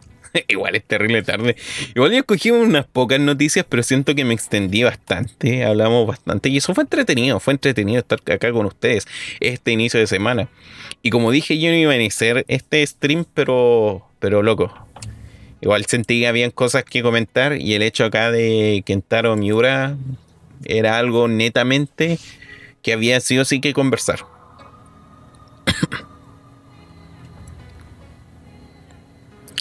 Candy Hugo auspicia Lovely. Existe una gran diferencia después de cada seis temas, cada cinco segundos. Me da risa porque en Spotify lo único que escucho es los podcasts de, de acá de, de Don Niños con Tiempo. El patriarcalmente hablando, ves a la pancha de Sky y, y así como This is SNK Soundtrack. así como para ir escuchando en la calle las rolas de los Kino Fighter. Pero bueno, muchas gracias a todas las personas que están hasta tan altas de la noche acá escuchando. Eh, muchas gracias acá a la M. Espero verte más seguida acá. Al Eric, a la Cyber Guy, a Ledo Vergara, al Random Shit Poster, al Red Crazy Engineer, y, también acá anduvo Angie Nick, ese cabro chico, lo, conozco igual hace calete rato. Qué sorpresa verlo por acá. Al Tyroncito que se fue a mimir. Y Napus, no sé, no sé si estaríamos viéndonos este, este, este miércoles, no, este viernes. Ahí tendría que ver qué, qué, vamos a jugar ahí con el amigo. Y ver qué onda este sábado. Pues no sé si este sábado igual voy a estar, pero quiero empezar con el Command Mission, el Mega Man X Command Mission. Así que ahí eso igual me va a dar un par de fin de semana más con la saga X. Así que aún hay Mega Man X para rato. Antes de tocar las otras sagas eh, siguientes a esta franquicia. Sí, vos se cachaste y me la estuviste comentando toda la semana, Eric. Así que no, eh, en ese sentido no es necesario insistir. Así que muchas gracias a todos. Eh, espero que haya sido de grato esta compañía y nos estaremos viendo en una próxima ocasión. Bye bye.